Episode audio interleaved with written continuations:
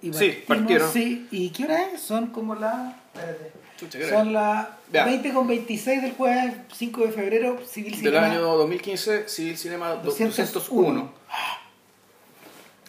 Ah, como quedamos embalados con las energías desplegadas, weón, en el número 200. Así que- No. No, realmente. No. No, estamos, estamos muy cagados en un verano muy caluroso, y... Estamos aquí con problemas tecnológicos. como- a mí a lo que hemos llegado que estamos grabando en paralelo en dos soportes distintos. A ver cómo sale, Para, ver cuál funciona más expeditamente, igual nos permite grabar eh, con menores problemas. Grabar y subir el asunto al SoundCloud. Así es el mundo. Así que bueno, pero ya, eso da lo mismo. Esa cafetería, bueno, esto es lo de menos. eh, y, pero, pero- ahora estamos como, como es febrero, estamos en nuestro paso ritual para dolor de Vilches por los Oscars. De- depende de la calidad de las películas. pues, Claro. Y, pero Bueno. ¿sabes que este año, este año no está malo la, la competencia, weón. Puta, no sé, no, ya las nueve o ocho películas que estoy. O sea, no, Bueno, pero- pero el año pasado tampoco estuvo malo, güey. No, si no, está- no no, malo. no, estuvieron Mira, malas películas para nada. Richard Brody del New Yorker tiene una teoría al respecto. Este gallo es- no, le, no le compraron mucho, ¿Ya? pero este gallo consisten, dice consistentemente, que consistentemente desde hace unos, no sé, cinco años atrás, un poco más a lo mejor, hay una suerte como de renacimiento del cine americano. ¿Ya? Entonces él ofrece una, una, una buena cantidad como de... de O sea, ejemplos de películas valiosas. Claro, entonces el gallo dice, ¿por qué? Porque llegó un punto de, llegó un punto en el break even, eh, ahí eh, se produjo el break even de algunos blockbusters. ¿Cachai? Donde en el Ya, fondo ¿Y qué quiere decir eso en español, donde, se ofrece, donde se ofrece tanta plata. Break-even es el punto de inflexión. Claro. Ya. Y un blockbuster son los grandes éxitos, ¿no? Oh, sí. ya. No, y la gran, las superproducciones. Ah, ya. Entonces, el, el, el punto es que es tan conveniente para los. A ver, los blockbusters se han puesto. Se han convertido en una moneda tan común, Claro. Una forma Y de tan ganar- adolescente también. una forma de ganar plata tan obvia, que ya está empezando a atraer talentos de generaciones nuevas, pero que ellos realmente talentosos. Ya. ¿Cachai? En distintas áreas. Entonces, claramente mejoró la calidad promedio de estas weas. ¿Cachai? No mejoraba unos niveles, sigue siendo idiota, pero, pero la wea mejoró. Ya. Por otro lado, el, la libertad para hacer. Claro, pero esas películas no van al Oscar. No, No, pues, o sea, no. claro, la- pero por otro lado, la libertad para crear, crear filmes ultra independientes ha crecido mucho Ya. también. Y hay un montón de tipos que están como. eh, la la dificultad para producirlo sigue siendo la misma. Sí. ¿Cachai? Pero, pero, pero hay una buena cantidad de gente dando vueltas. Por otro lado, el cine americano está en estos momentos en una fase donde eh, los veteranos están con obras de madurez.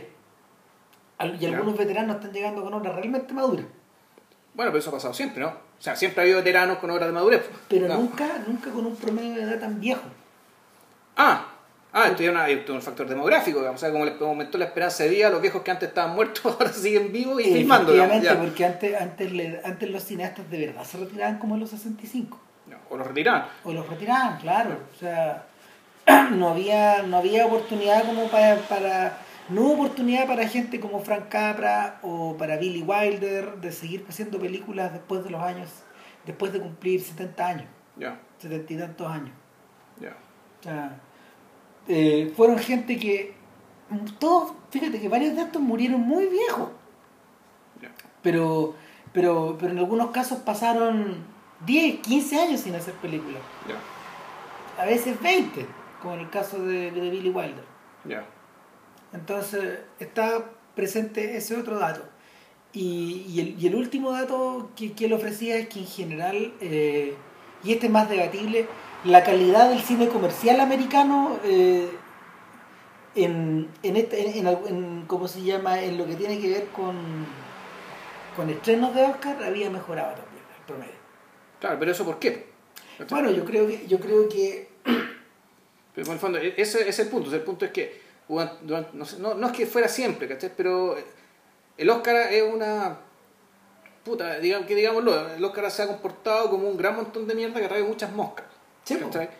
Y, y puta, se han premiado películas muy malas y otras muy buenas y qué sé yo, ¿cachai? Pero puta, efectivamente, en los últimos dos o tres años, aun cuando le han dado Oscar, no sé, po, al artista o qué sé sí, yo. lo mismo. Claro, pero igual Pero- ha habido han- rondando películas Pero buenas, lo, lo que los rodea Ah, eh, es mejor, parece, ser mejor, más sólido. Claro, eh, porque Brody habla, Brody habla, por ejemplo, eh, habla en favor de esto, este gallo dice que hay, está, está hay dando, o sea, perennes candidatos al Oscar son gente como Wes Anderson o Paul Thomas Anderson, o David o Russell o los hermanos Cohen, que son gente que no baja de cierto nivel. Claro. ¿Cachai? Y el mismo Quentin Tarantino, que, que, No. ya- que el gallo ya ha alcanzado un nivel de influencia que lo mete ahí, y que tampoco son películas que bajan de cierto nivel en realidad. De- de- Sí. No, a estas Eh. alturas ya no. Sí. Independiente, independiente de si realmente nos gustan o no, este gallo ofrece, una, ofrece un cierto nivel de entretención que es como más o menos constante. Entonces, eh, raya para la suma, las películas americanas son mejores. Ahora, eh, de hecho, de hecho el, el tipo incluso, incluso mete a gente como eh, eh, dentro de esto, mete a gente como, no sé, po, eh, se llama Christopher Nolan, Ya, ¿cachai? Que realmente en otra época hubiera sido una anomalía. ya. ¿Cachai? Porque, porque un gallo como Nolan, independiente que las películas le queden o no le queden, eh, que, le, que le calcen o no mejor, agrega, agrega más cosas a la discusión que Sí. la que resta. O sea, Nolan, no- Nolan agrega... Se toma en serio. O sea, Nolan, Nolan es puta, en el fondo, claro, es la versión Made in China de Kubrick, por decirlo de alguna Ah. manera, ¿cachai? Tiene ese nivel de ambición. Eh, puta, pero, tra- pero maneja, pero, pero tiene, el- no sé si el defecto, digamos, de, de, de involucrar todo el tema emocional de una manera bastante más precaria. Y torpe, claro. ¿cachai? Más torpe, no sé, si, pre- no sé si torpe, pero al menos más básica, ¿cachai? Y Mm. más convencional respecto a las historias que quiere contar. En realidad, a mí, yo a Nolan lo, lo respeto, digamos, porque se nota el esfuerzo de expandir el, el universo de lo narrable. Mm. de, de contar historias que no, que no existían. O sea, No, pues él y el hermano no son, son buenos que no se rinden. que tratan de inventar historias nuevas. Y para ello tienen que meterse en reglas, en, en- en mundos que tienen reglas propias y tienen que explicarlas. Entonces todos estos palos que dicen, oh, es que tus personajes hablan mucho, oh, es que tienes que explicar la cuestión. Es que claro que hay que explicar la weá, pues si no, esta historia no puede ser contada. Tenéis que contar las reglas de la historia para que la historia funcione. Es un poco lo que le pasaba a Tarantino al principio, y, pero que con produciendo el efecto contrario. Que en Tarantino eso produce atractivo. Claro, Pero, pero él también es un cineasta que opera sobre la base de explicarte cómo es la hueá. claro, ¿Cachai? Te, te lo divide las cosas por capítulos para que quede todo clarito. claro. Te pone GC, ¿cachai? Te pone generadores de caracteres para identificar los personajes. Sí, Eh, eh, divide, divide, no sé, por sus relatos en animación o, o, o ¿cómo se llama? O, o, las canciones en realidad están para eso, ¿cachai? claro. sí. O separa la pantalla, veces también. Claro, claro, para eso están esas cosas. Claro. Entonces, todo eso, todas esas cuestiones explicativas sirven para eso. Eh, lo otro que probablemente también influye es que en realidad la cantidad de talento que estos hueones, talento en el sentido americano, Sí. entonces, eh, la cantidad de gente que está involucrada en estas, en estas operaciones está entrando, está, está aumentando porque simplemente la televisión le está dando mucho tiraje a personajes que tienen ideas raras que, que no habrían sido eh, que no habrían sido, no, no habrían podido ser, no pueden, o sea, no pueden ser ejecutadas en el cine. Hay gente, por ejemplo, como Rian Johnson, que, que es un gallo que ha florecido. Rian Johnson es el tipo de, de esta película de, de, de cine negro, que- pero hecha en un colegio, que a ti te gustó. Eh, ah, Brick. Claro, Brick, él es el, y de Looper también, es el director de Looper. O sea, me gustó, pero no entendí una mierda porque la hice en subtítulos. Estos buenos hablaban en un coa, weón, colegial, que era Claro. bonita. Ay, Claro, pero Rian Johnson ha hecho eso, pero también ha hecho, ha hecho capítulos de Breaking Bad. Ya, Y ahora va a ser, y lo interesante es que Johnson está metido en uno de los spin-offs de...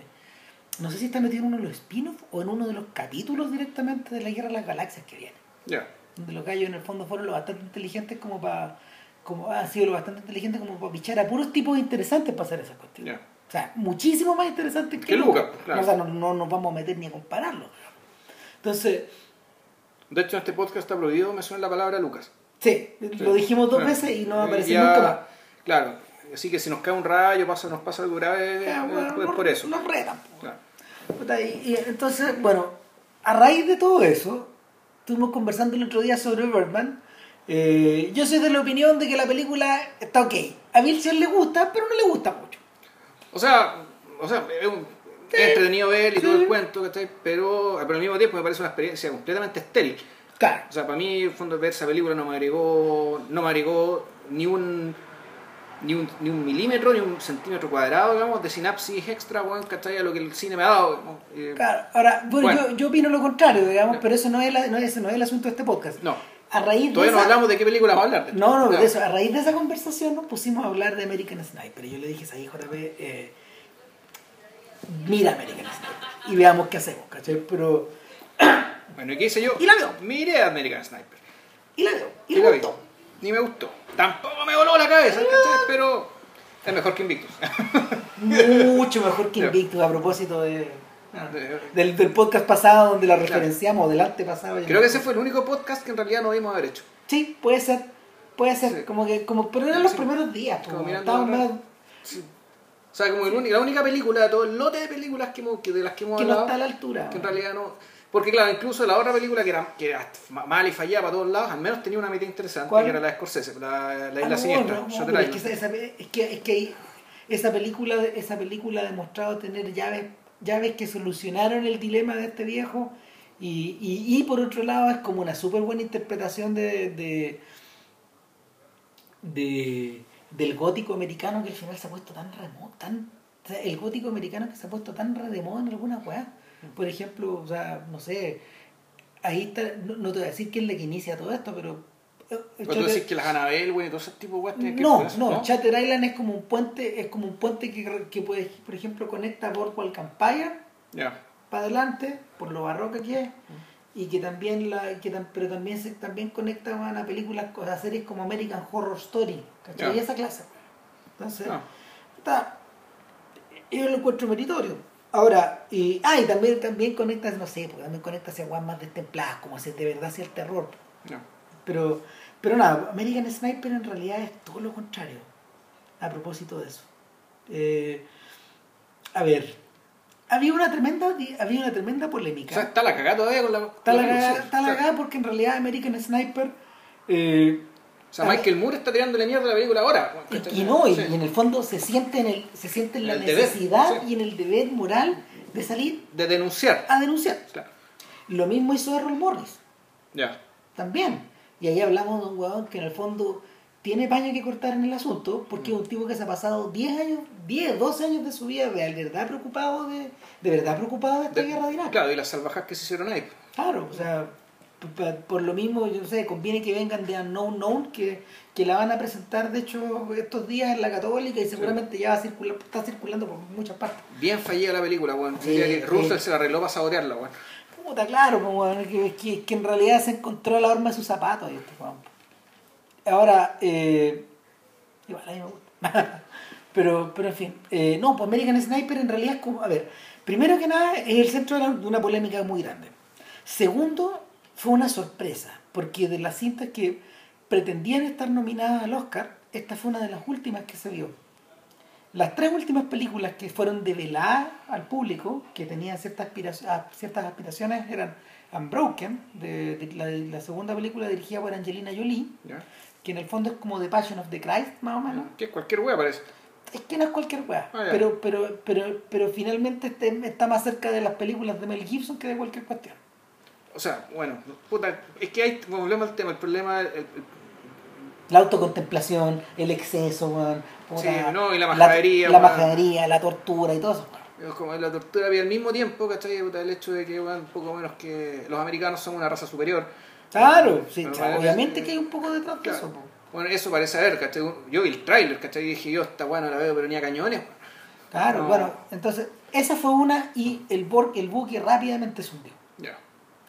La otra fue eh, Selma, que es esta película de Anne Duvernay, que, Que es sobre el. y que tenemos, discurso, y. JP y yo tenemos todavía pendiente de verla, Sí. que en el fondo es sobre las marchas a Selma, que, que, que se hicieron en, que se hicieron en el año 65 y que van, de las cuales se van a celebrar los 50 años, se van a conmemorar los 50 años como en mayo, por ahí, mayo, abril.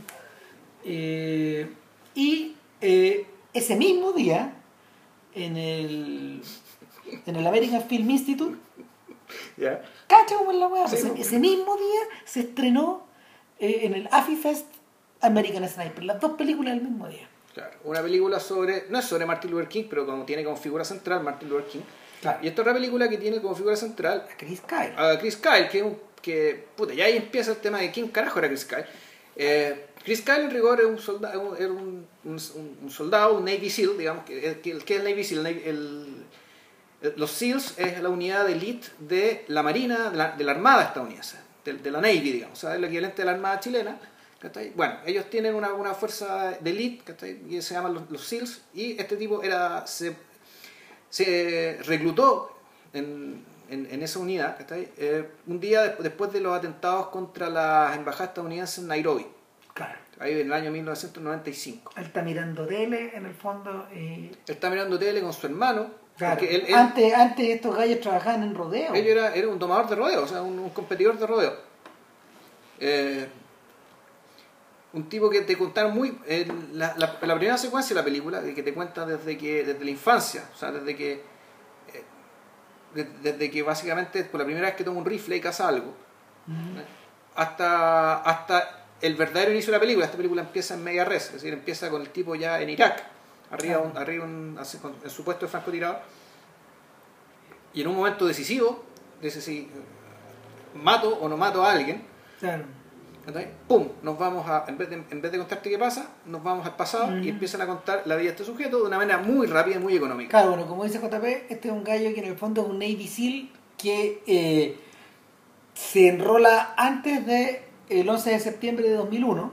Claro, él ya era milico para el 11 de septiembre. Claro, pero eh, él estos gallos de inmediato comprenden que ese, ese atentado va a redundar en una guerra. No, Claro. ni siquiera se lo cuestionan. Exactamente. Saben que los van a mandar por alguna parte. Exactamente. Y eh, lo que ocurre con Kyle es que es una figura excepcional, eh, excepcional en el sentido también de que los gringos usan esa palabra, del excepcionalismo. Sí. Es una figura excepcional, fuera de lo común, porque es el francotirador más letal eh, en la historia, de, en la historia del, del- del- del- ejército de los Estados Unidos. ¿Cachai? Con O más sea, de, todas las Fuerzas Armadas estadounidenses, porque el ejército es otra rama de Sí. las Fuerzas Armadas. eh, más de 160 víctimas anotadas y probablemente un montón de otras más que, Que no- no- no registradas, claro. que es una cifra atroz. Y nada, pues, al mismo tiempo es un sujeto que estuvo en cuatro tours por Irak en, distintas, en distintos momentos de la guerra, eh, pasó más de mil días en batalla, Son tres años, claro, y que también es una cifra normal para un soldado. 1200, anormal. Claro, O sea, es una cifra, eh, claro, uno podría decir los soldados de la Primera Guerra Mundial que estaban en las trincheras y donde no había mucha posibilidad de recambio ni nada, digamos que está claro, los jóvenes que aguantaron la guerra entera, eh, puta, se comieron cuatro años de guerra, cuatro Claro. años de trincheras, y, y lamentablemente, yo no sé cómo estaban los registros y eh, no tiene que haber existido. de respecto del tratamiento psicológico postraumático a ese tipo de soldados, yo creo que eso nada. no era problema. No, no, para ellos gallos no. O sea, de hecho, los que tuvieron suerte quedaron, se convirtieron, bueno, la mayoría naturalmente murieron, otros quedaron hechos con las caras despedazadas. En Francia está el dicho, lo, lo que el casé, ¿no? las caras, las- las- Sí. los hocicos, las caras rotas. Bueno, Tardío utiliza esas caras en muchas ocasiones. Pues. Bueno, Sí, sí, el, el- el dibujante. Y el, y el otro detalle, el otro detalle es que, a ver, Kyle era un personaje que, a ver, era un personaje que se hizo público precisamente por su, por su récord, pero al mismo tiempo eh, se hizo una figura conocida nacionalmente también porque muere trágicamente eh, hace como un año y medio atrás, Sí. más o menos, hace un tiempo, hace un periodo muy corto.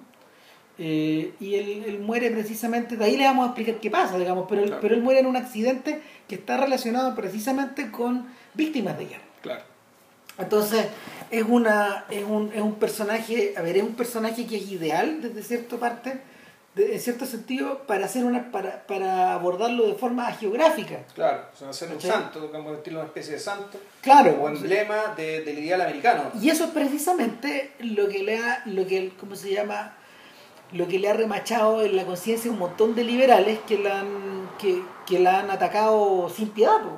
O sea, hay sitios web, hay, hay revistas, hay opinión pública, hay un montón de otras, un montón de otros y un montón de otras, de, de otras situaciones se la, se la ha atacado, se la ha atacado sin parar. Ahora, claro, pero eso, eso no es solamente por el hecho, por el eso no es solo porque la película ha existido, sino No. eso también porque la película tuvo un éxito tan grande Ese es el otro, ese es el otro tema. O sea, que toda esta respuesta tiene que ver con el hecho de que el, algo que les parece aberrante ha sido muy bien recibido a nivel de parte de crítica. Incluso de crítica de izquierda, o sea, hay, hay críticos de izquierda que igual apañan a la película, ¿cachai? Claro. Eso todo. Y, y bueno, a nivel de público, puta, que han vendido una cantidad de bueno, ¿cuánto Va- dijiste? ¿300 millones de dólares ya? va, dere- va derecho a los 300 millones de dólares. ¿En cuánto tiempo? Ah, que eso es lo impresionante, si yo no creo que hayan pasado más de cuatro semanas. Porque la película se, la película se estrena en las costas. Mira, mira, mira lo que hizo Warner. Warner después de, Warner después de mandar para el patio los callados esta película de Eastwood, que era bien floja, weón. ¿Cuál la de la Jersey Boys? Claro, la de, la, la de los Jersey Boys que tenía como flachazos de cierto interés. Era divertida mirar y la música es muy bonita y todo, pero, pero es una película que pese a, pese a estar preparada con tanta anticipación, eh, fue, fue ejecutada casi con piloto automático. En- y eso que es mucho más sofisticada que esta. Está hecha con más cuidado, está, no sé, eh, desde un punto de vista técnico es más complicado, fue más complicado hacerlo, etcétera.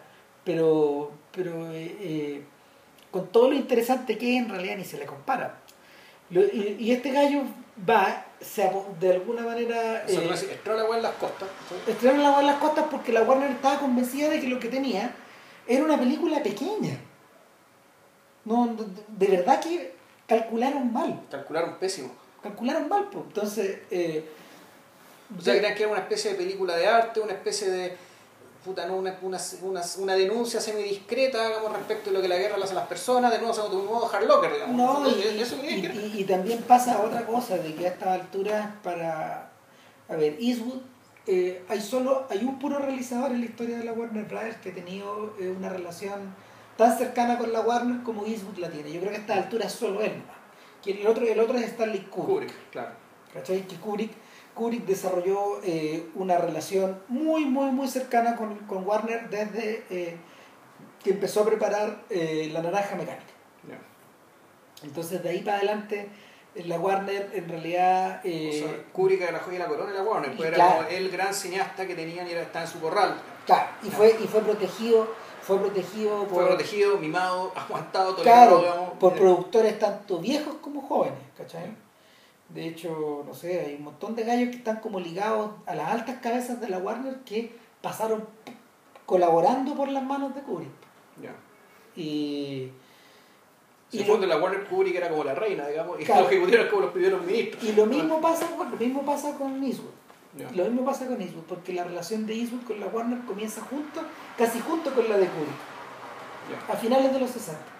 Entonces, el, entonces ¿cómo se llama? Eh, estos gallos, mant- esto- ese, no sé, Eastwood mantiene una oficina adentro del estudio.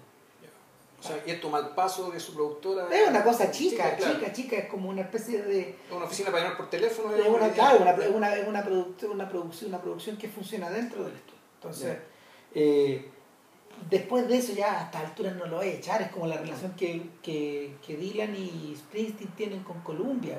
Ya. Leonard Cohen también, no, no, su Juan, han hecho toda su carrera en el puro sello. No, nunca, nunca han grabado para ninguna otra, o sea, Dylan en algún momento se arrancó, pero después volvió. Y, y el, el asunto entonces es que Entonces que la Warner creyó que tenía, eh, tenía una, una obra menor. otra, de- otra una película más, chica, otra película más y que, que- Una que- película de acción más, que y, ya. de, bien. y- y de la que, y de las que en realidad no se iban a librar mucho, pero lo que empezó a pasar es que se dieron cuenta de que la weá era distinta cuando empezaron a recibir como las imágenes. ¿cachai? Además esta cuestión se roda muy rápido, se rodó como, no sé, menos de dos, como dos meses. Claro, a ver, la historia es que el- esto está basado en un libro de, escrito por el mismo Chris Kyle, digamos, por el protagonista Claro, de la película. con la ayuda de un periodista. con la ayuda de, de dos periodistas, porque son, son- creo que son dos personas, Chris Mm. Kyle más un tipo y otro tipo más, son dos tipos. Claro, y es un superventa también. Entonces, claro, ese libro, porque Chris Kyle era una celebridad nacional, era una gloria nacional, escribió el libro. eh, Spielberg, a Spielberg le van a vender los derechos, Spielberg los los compra. compra y arruga. Y cuando, claro, los compra en verde. O sea, cuando él cuando sabía que se estaba escribiendo el libro, Mm. Eh, él compra el libro, Spielberg, eh, lo empieza a leer y dije, no, esta weá es demasiado fascista para mí. Se muere Kyle entre medio de todo eso. Entonces, matan a Kyle, digamos. Claro, no, y este weón dice, no, sabes que no. No, esto, esto es una va partiendo. No, y además estamos hablando de un Spielberg weón, que hace como dos semanas eh, habló en representación de la Shoah Foundation que él encabeza después de una pega que han hecho como de casi 25 años de recopilar testimonios grabados en video de todo, de, para lo largo de todo el mundo. Entonces, ya a esta altura no, no, no, no hay no. hay forma de, como de conciliar un American Sniper con esta otra pega Claro. ¿no? que, que, que, que ahora fue a culmi- a culminar por el tema de los 70 años de Auschwitz. Ahora, yo no he leído el libro, pero lo que sí sé, lo que sí sé es que parece que el tipo en el libro efectivamente muestra lo que él pensaba, y lo que él Sí, pensaba era, eh, es básicamente lo que él es, es un fanático de la causa americana. Esa es la impresión que uno tiene. que- y la causa americana básicamente está expresada en el sur de Estados Unidos, en la gente que, que porta armas, que cree en sentido común, que es muy religiosa, Sí. y que Son estos personajes que aparecen en Boyhood cuando Ethan Hawke lleva a sus hijos a conocer a sus suegros. a sus nuevos suegros, sea, a los, a los papás de su nueva señora. Claro, que Boyhood también durante un buen rato aborda el tema y lo aborda de frente. O sea, que durante, durante un gran rato. Es, es- eso no lo vemos, porque básicamente este cabrón se mueve en el círculo de los papás, que es gente, gente ilustrada, eh, gente ilustrada, progresista, ¿cachai? En Texas, que puta, que es una, la minoría, ¿cachai? Claro, es el mundo del Inglaterra. Claro, el mundo Linklater, de hecho. Pero en algún momento, puta, aparece, ¿cachai? La Texas profunda. ¿cachai? Claro, y, tiene la- que aparecer. Claro, y te la muestra y con, la, con la grandeza de Linklater, sin burla, sin, sin, sin sarcasmo, sin- porque puta, es algo que suele ocurrir, digamos, pero te, te lo muestra. Bueno, ese tipo de personaje. Eh, de ahí mismo viene Chris Kyle. O sea, gente que, que tiene un código moral muy rígido, absoluto, eh, y, pero que al mismo tiempo, bueno, y, pero que al mismo tiempo es, es- él, es muy inteligente, o sea, él es muy despierto, muy capaz de, de asociar cosas, razonar cosas, de responder, eh, de responder muy rápido a las situaciones y responder muy rápido a los diálogos, pero dentro de su, de- dentro de su, de su forma de pensar, puta, hay racismo, hay una forma de pensar aparentemente parecida al fascismo, ¿cachai? cosas que la película no te muestra, No, te, eh, te las esconden, entonces... también pa- hay una pregunta pendiente. No, no. Ahí está muy claro porque sabemos muy bien por qué esto no se hizo, digamos, ¿cachai? Y esto le da un poco la derecha a los críticos.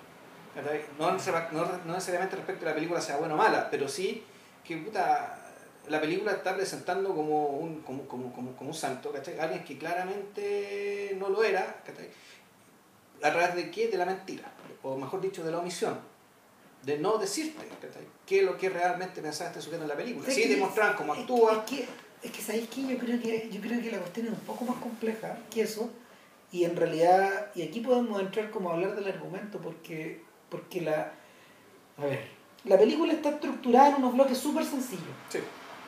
Tiene una introducción, O sea, tiene la introducción que nos presentan que esto, ya, esta va se trata del American Sniper, de un sniper que está ahí en Bagdad.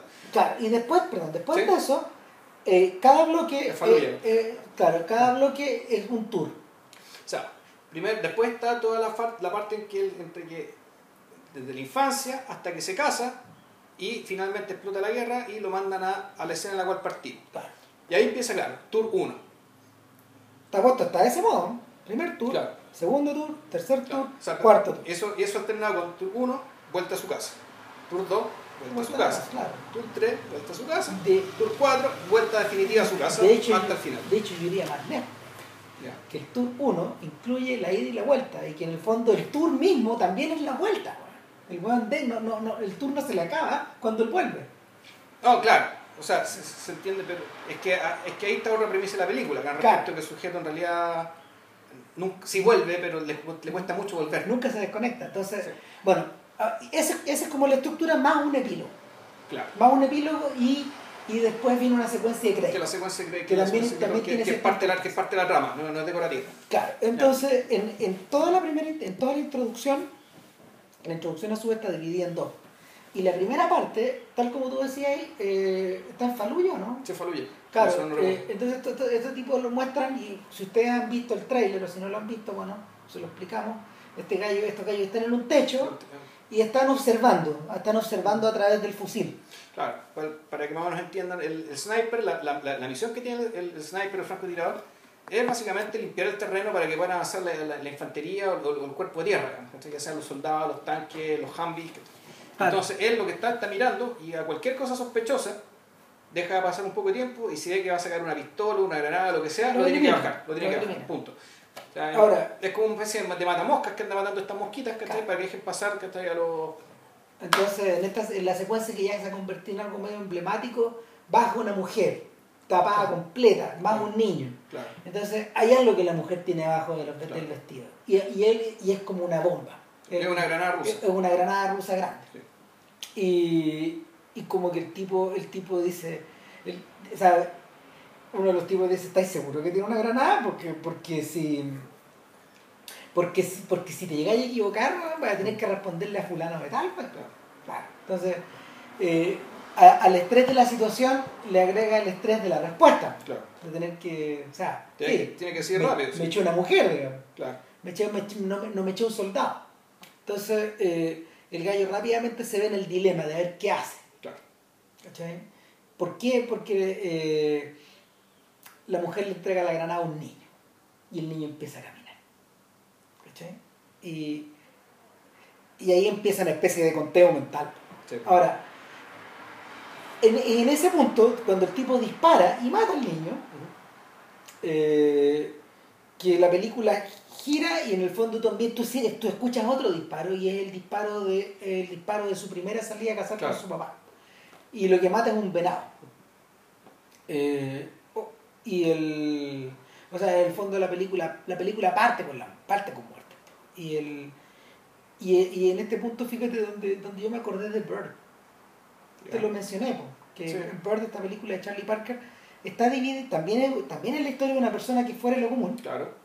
también es una biografía, no es una geografía, eso hay que dejarlo súper claro, pero en Bird también hay una secuencia inicial donde muestra eh, en forma sucesiva al, al, al, al, jo- al- al niño, al joven al joven juventud, claro. claro. Y, y, y donde muestra su relación con la música o su relación con la naturaleza. En este caso hay algo medio parecido con tres escenas en el fondo. Primero, esta escena donde llegamos, donde estamos en el bosque y se caza el venado. Claro. Luego la escena donde nos estamos comiendo el venado, Claro. que es en la casa. Sí. Y, y en la casa el padre hace un sermón, casi bíblica la escena. En este sermón donde está la esposa y el hijo, Y los dos hijos. y los dos hijos, perdón, el mayor y el menor. Kyle el mayor. Eh, el tipo dice, el mundo está dividido en tres. Está dividido en ovejas, está dividido en los lobos que se devoran a las ovejas, y está dividido en los perros pastores que las protegen. ¿Cachai? Y eh, lo dice de una... lo- lo- es, a ver, suena como, suena como algo que es muy cliché, pero en este caso en la película no es trivial. ¿Cachai? No es en absoluto trivial, porque, porque importa... Porque, porque de alguna manera, de alguna manera, eh, la sombra del padre y lo que dijo está hecha encima de toda la película. Sí. ¿Cachai? Ya vamos a explicar por qué. Pero en, en medio, de, en medio de este sermón también hay una, hay una hay otra escena más que está intercalada Claro. donde el, el Kyle menor remachado por un compañero de curso, Son el matón del colegio. pero por la espalda aparece el hermano que a su vez lo muele. Lo muele. Lo muele, literalmente lo muele. Y el cabro chico llorando y todo lo. Y, y hay un contraplano y tú ves que en realidad lo que acabamos de ver, esta escena, esta escena de pelea ocurrió antes de la comida. Claro. Y y el sermón es sobre eso. Claro. Es sobre que en el fondo el hermano chico es la oveja, ¿cachai? Eh, y Kyle eh, funciona como el perro el pastor. perro pastor. ¿cachai? Y luego, bueno, después de eso vieron intercaladas unas breve, brevísimas escenas bueno, acerca de, de los, del, del Kyle, de Kyle en el, en el rodeo, después viendo, después viendo cómo se llama la toma en la embajada, etcétera Claro. Y luego, luego el entrenándose casado, pololeando, resulta que pilló a, a, a la bolola con un sujeto. con otro gallo, claro. Y ahí empieza también el tema del otro rasgo de personalidad. La, y la esposa le dice, bueno, ¿por qué crees que hago esto? Para llamar tu atención. Fondo se lo está sacando encima, pero al mismo tiempo le está diciendo, tú en lo, hagas lo que hagas, ¿cachai? Va a, hacer, va a dar la impresión de que tu familia va a ser tu última prioridad.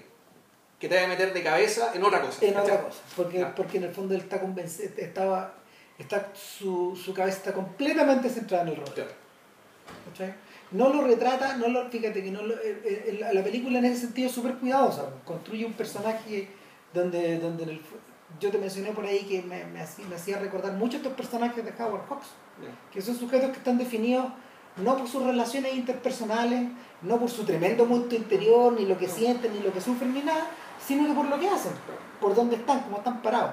Claro, en este caso, el, el caso de Kyle eh, eh, es una misión, porque una cosa es meterse en el rodeo y otra cosa distinta es cuando ve el atentado contra la embajada y decide volverse militar, ahí lo que él- a él le produce es el equivalente a una conversión religiosa. Claro. Es decir, mi vida tiene un propósito. Y efectivamente los años de, de uno que podría llamar años de extravío, pues hasta los 30 años, el tipo tenía 30 años cuando Sí, fue a la cárcel. no era una persona joven, No era una persona joven y de hecho lo agarraron para el huevo cuando estaba en la instrucción. era de los viejos. Era de los más viejos. Y sin embargo, bueno, hice buena instrucción. Pero el punto está que en- a lo que voy es que era una especie, la película no se hace cargo si que los años antes fueron años de extravío. No. Y ojo, ¿eh? que Jesucristo empezó a predicar a los 30 Sí, años. sí, no, sí, está- está- Sí. Está súper lógica esa conexión, pues de hecho el, la, gente, la gente que la ha relacionado con la otra película de snipers que existe, importante en la historia de América, que es el Sargento York, también pasa por lo mismo, porque te, te lo contaba el otro día. la historia- un cristiano renacido. Claro, pues, York es un cristiano que, que es Gary Cooper y, y no, no es, ¿cómo se llama? No es casualidad que sea que, que, que Bradley Cooper, no por el apellido. no por, no por la, ¿cómo se llama? Por la coincidencia de apellido, pero no, no es casualidad que un tipo como Bradley Cooper, que tiene un perfil similar un poco a, al, al a- ¿cómo se llama? Ta- No al actor clásico tradicional, pero sí al americano, sí al actor americano y es capaz de ser servicial en un montón de, en un montón de escenarios O posibles. sea, Cooper en realidad es un súper versátil. weón. Súper versátil, ha hecho películas de acción, ha hecho, ha hecho huevonera, ¿cachai? O sea, claro, ¿qué pasó ayer? Pues. Claro. El malo lo rompe bodas. Está- eh, hizo, puso su voz en los Guardianes de la Galaxia, pero también forma parte de la, de la trupe de David. Russell. Sí. ¿Cachai? Sí. Es un- es un- hizo el rompebodas, ¿cachai? En el rol del Sí. antagonista. Entonces, Es un tipo con rango. claro, entonces no es casualidad que un tipo como este haya escogido ser, haya escogido justo la historia de Kyle. De hecho, el, el origen de esta weá es, el, es la, el, no es la obsesión, pero el interés de Cooper por hacer la película, porque él es el productor. Él es el productor, exacto. Él es el productor que se mantuvo interesado en que, en que esto siguiera, el que subió 20 kilos para poder interpretarlo y todo. Lo interesante de esto es que mientras está ocurriendo justo ese fenómeno, Cooper está en Broadway ahora haciendo el hombre elefante. Ah, Pero es un hombre elefante muy especial, es un hombre elefante sin maquillaje. ya. Es solo, es solo con posturas, solo con posturas corporales, digamos, pero no hay maquillaje por medio. Nada. O sea, posturas corporales y faciales. Claro, claro. Bueno, de hecho el tipo actúa de una manera tal que su, un ojo se ve más bajo que el otro. Mm, Y, que- y, y torce, la, torce la mandíbula. sí. En alguna parte da la impresión de que este tipo ha- hace algún tipo de gesto, ¿cachai? Que efectivamente se le da la cara deformada y no sé si es un maquillaje o qué. Puede ser. se ve muy raro. Puede ser. Bueno, el punto es que. eh, nada, pues. eh, Kyle se enrola y ahí empieza su misión. Pues, Sí. Empieza igual que. En el caso del sargento York, lo que pasa es que es un tipo que es muy hábil, es muy hábil eh, en el campo tiroteando, es un gallo que, que tiene un talento natural, pero al mismo tiempo, pero al mismo tiempo tiene el demonio adentro. Es un gran borracho, ¿cachai? Es un gallo irredimible. Y un día este gallo ve a Dios, literalmente, así, como tiene, tiene una suerte de conversión religiosa, deja de tomar, se le arregla de alguna, de alguna forma la vida, pero justo en ese momento está la guerra para los americanos, los, los americanos se, Se meten en la. Primera Guerra Mundial, O y el sea, tipo, abunden en Lusitania, digamos que y el tipo, claro, el tipo termina en el frente, y en el frente en realidad eh, se concreta un poco esta misión que él tiene, porque que es realizar un tremendo acto heroico donde, donde salva una gran cantidad de gente tiroteándose con una gran cantidad de otros. alemanes, claro. Claro, y por eso se convierte, en- se convierte como en una se convierte como en la cara visible del ejército americano que regresa triunfal eh, 1918. en la guerra del 18 y al mismo tiempo se convierte en la cara visible de, de la América que se empieza a reforzar como poder Claro, como, como superpotencia, ¿no? como superpotencia hemisférica entonces entonces el eh, en American Sniper el relato no es tan así No. ¿cachai? Porque, porque de hecho parece indicar exactamente lo contrario. Es una, es una América, lo que, lo que se plantea un poco de fondo es que y nu- nunca se dicen. En en esta película las cosas nunca se dicen. América, tal como tú decías cuando estuvimos conversando, es una, es- por teléfono es una, es, una, es una potencia que va en declive. que va en declive y que, y que eso él a ver en realidad es que eso es algo que no, la película ni siquiera No, menciona eso. No, lo que me sí la, la película te va mostrando en los sucesivos tours es la, es la pérdida de confianza de los mismos soldados y de la gente que está alrededor suyo partiendo de su esposa respecto de la utilidad que está, de la utilidad de lo que se está haciendo. Claro, porque en el fondo el sentido de la misión de Kyle es tan grande que en realidad él es lo único monolítico. Es lo único, claro, o sea, si bien ya, ya nadie cree en nada, nadie le cree a Bush, nadie le cree a los políticos, nadie le cree al ejército. Y sin embargo, Kyle está ahí porque su deber y nunca dijimos cuál es su misión. Su misión es proteger. claro, su misión es ser un perro pastor. El perro pastor es proteger. Es prote- nosotros nos protegemos entre todos nosotros. Y, y, y, a ver, por muy, ¿cómo se llama? Por muy eh, comedia que sea esa misión, entraña, entraña, un, entraña un problema de fondo, que en el fondo es, es que, ¿qué estás protegiendo? ¿Cachai? ¿Quiénes son estas ovejas?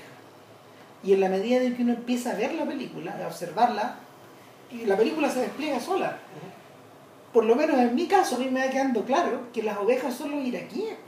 Claro, pero él no lo, él no lo Él entiende. no lo, así, no lo entiende así. No. Pero, pero la película no es enfática, pero está ahí todo. ¿Cachai? O sea, ¿quiénes son las personas que se ven violadas en su intimidad? ¿Quiénes son los sujetos que, que, que de un momento a otro tienen O sea- que, que, que las puertas se les abren? Sí.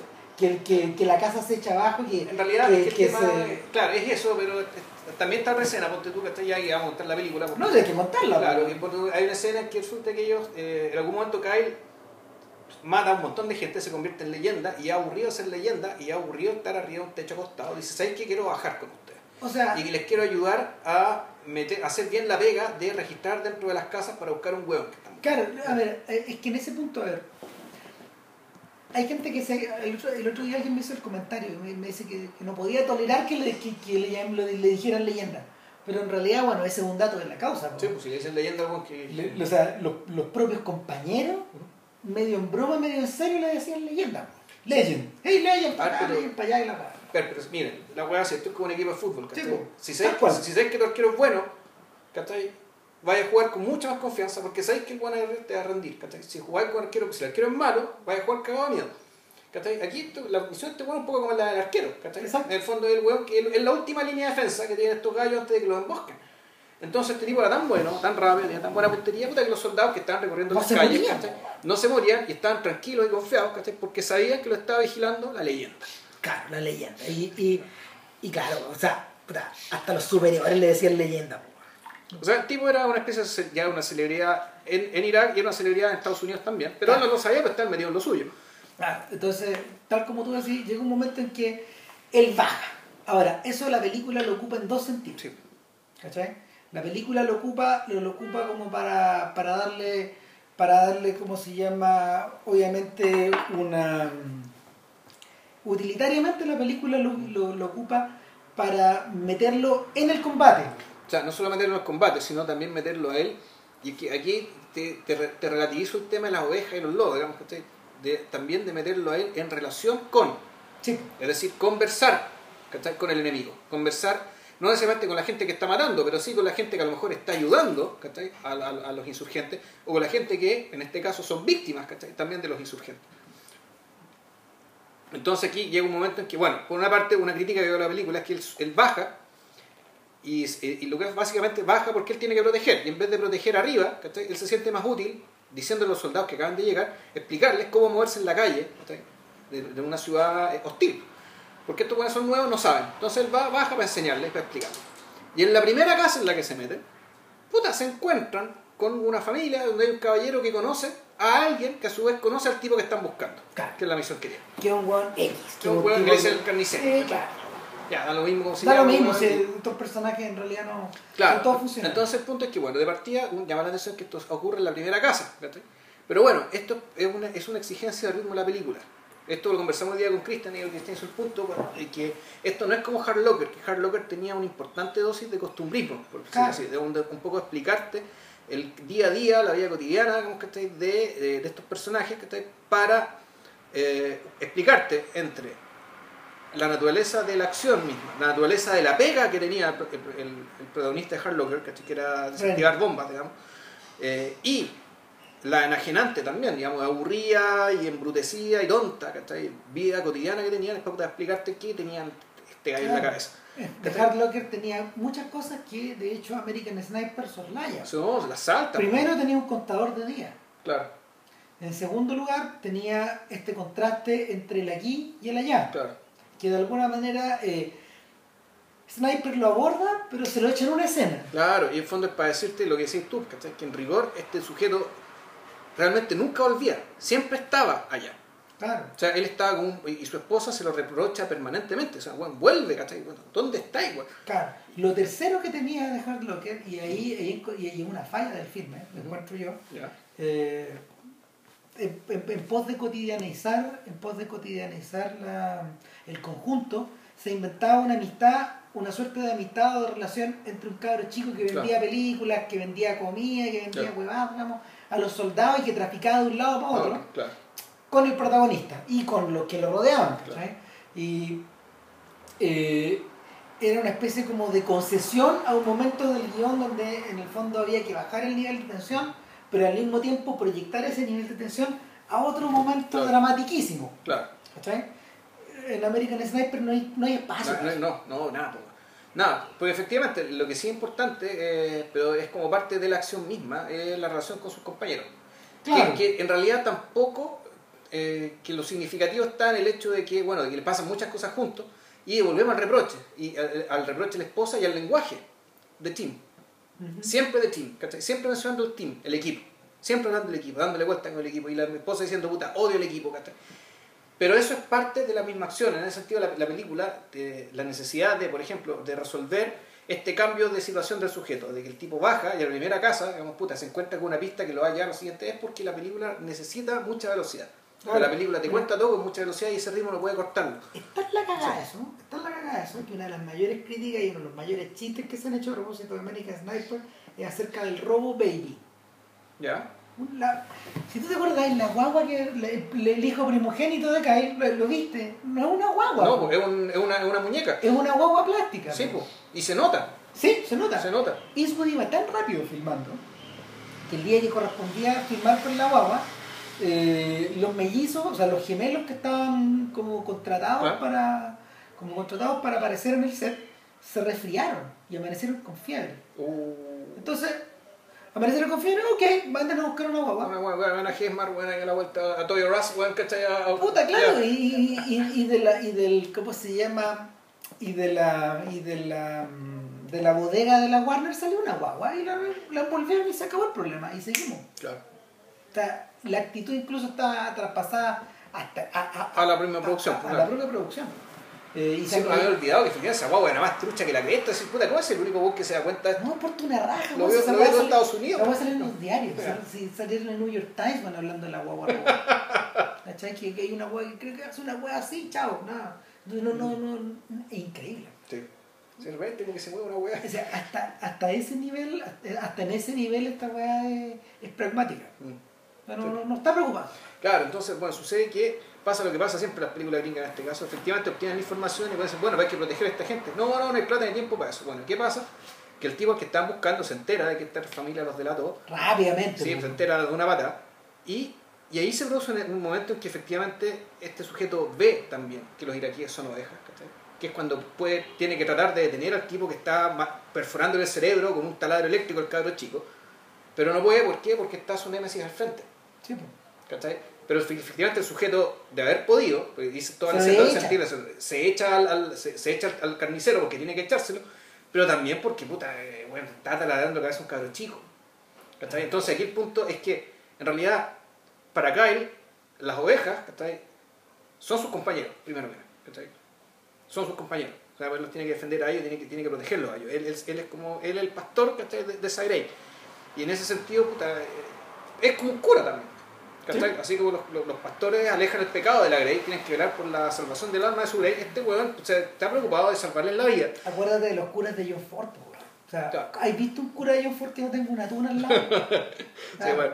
Pero al mismo tiempo, también él sabe, ¿cachai? Que dentro de los iraquíes hay lobos y hay ovejas, ¿cachai? El punto es que son muy pocas las situaciones que puedes saber cuál es cuál. exactamente. Y, y, y, y, y en ese momento en que el código moral de su viejo, que, que puta, fue, no sé, pues la gran viga maestra de la vida de Kyle, dentro de la película, me refiero, eh, se revela a sí mismo como inútil.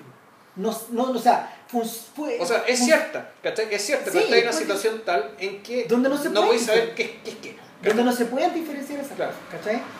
Y, y ese, ese, ese, es un punto que, ese es un punto que de hecho hay que marcar hay que, hay que remarcarlo y remarcarlo, porque, porque de ahí para adelante, de ahí para adelante, eh, si bien el conflicto en él no se expresa de una forma dramática, oscarizable, donde hay un Sí. diálogo, una- un Oscar donde- scene, donde donde el tipo llore, weón, ¿cachai? Claro. Y diga lo desgarrado que está, como Rambo, weón, llorando cuando... No, cuando, weón, cuando- no, claro, no. cuando se acuerda que, le- que, que la bomba igual le cercenó las piernas a un amigo, Claro. este weón no, está abrazando a nadie en eso. No, No, no, no. ¿No, ¿cachai? Tampoco hay momento para eso. Entonces, eh, eso no se expresa de una manera externa.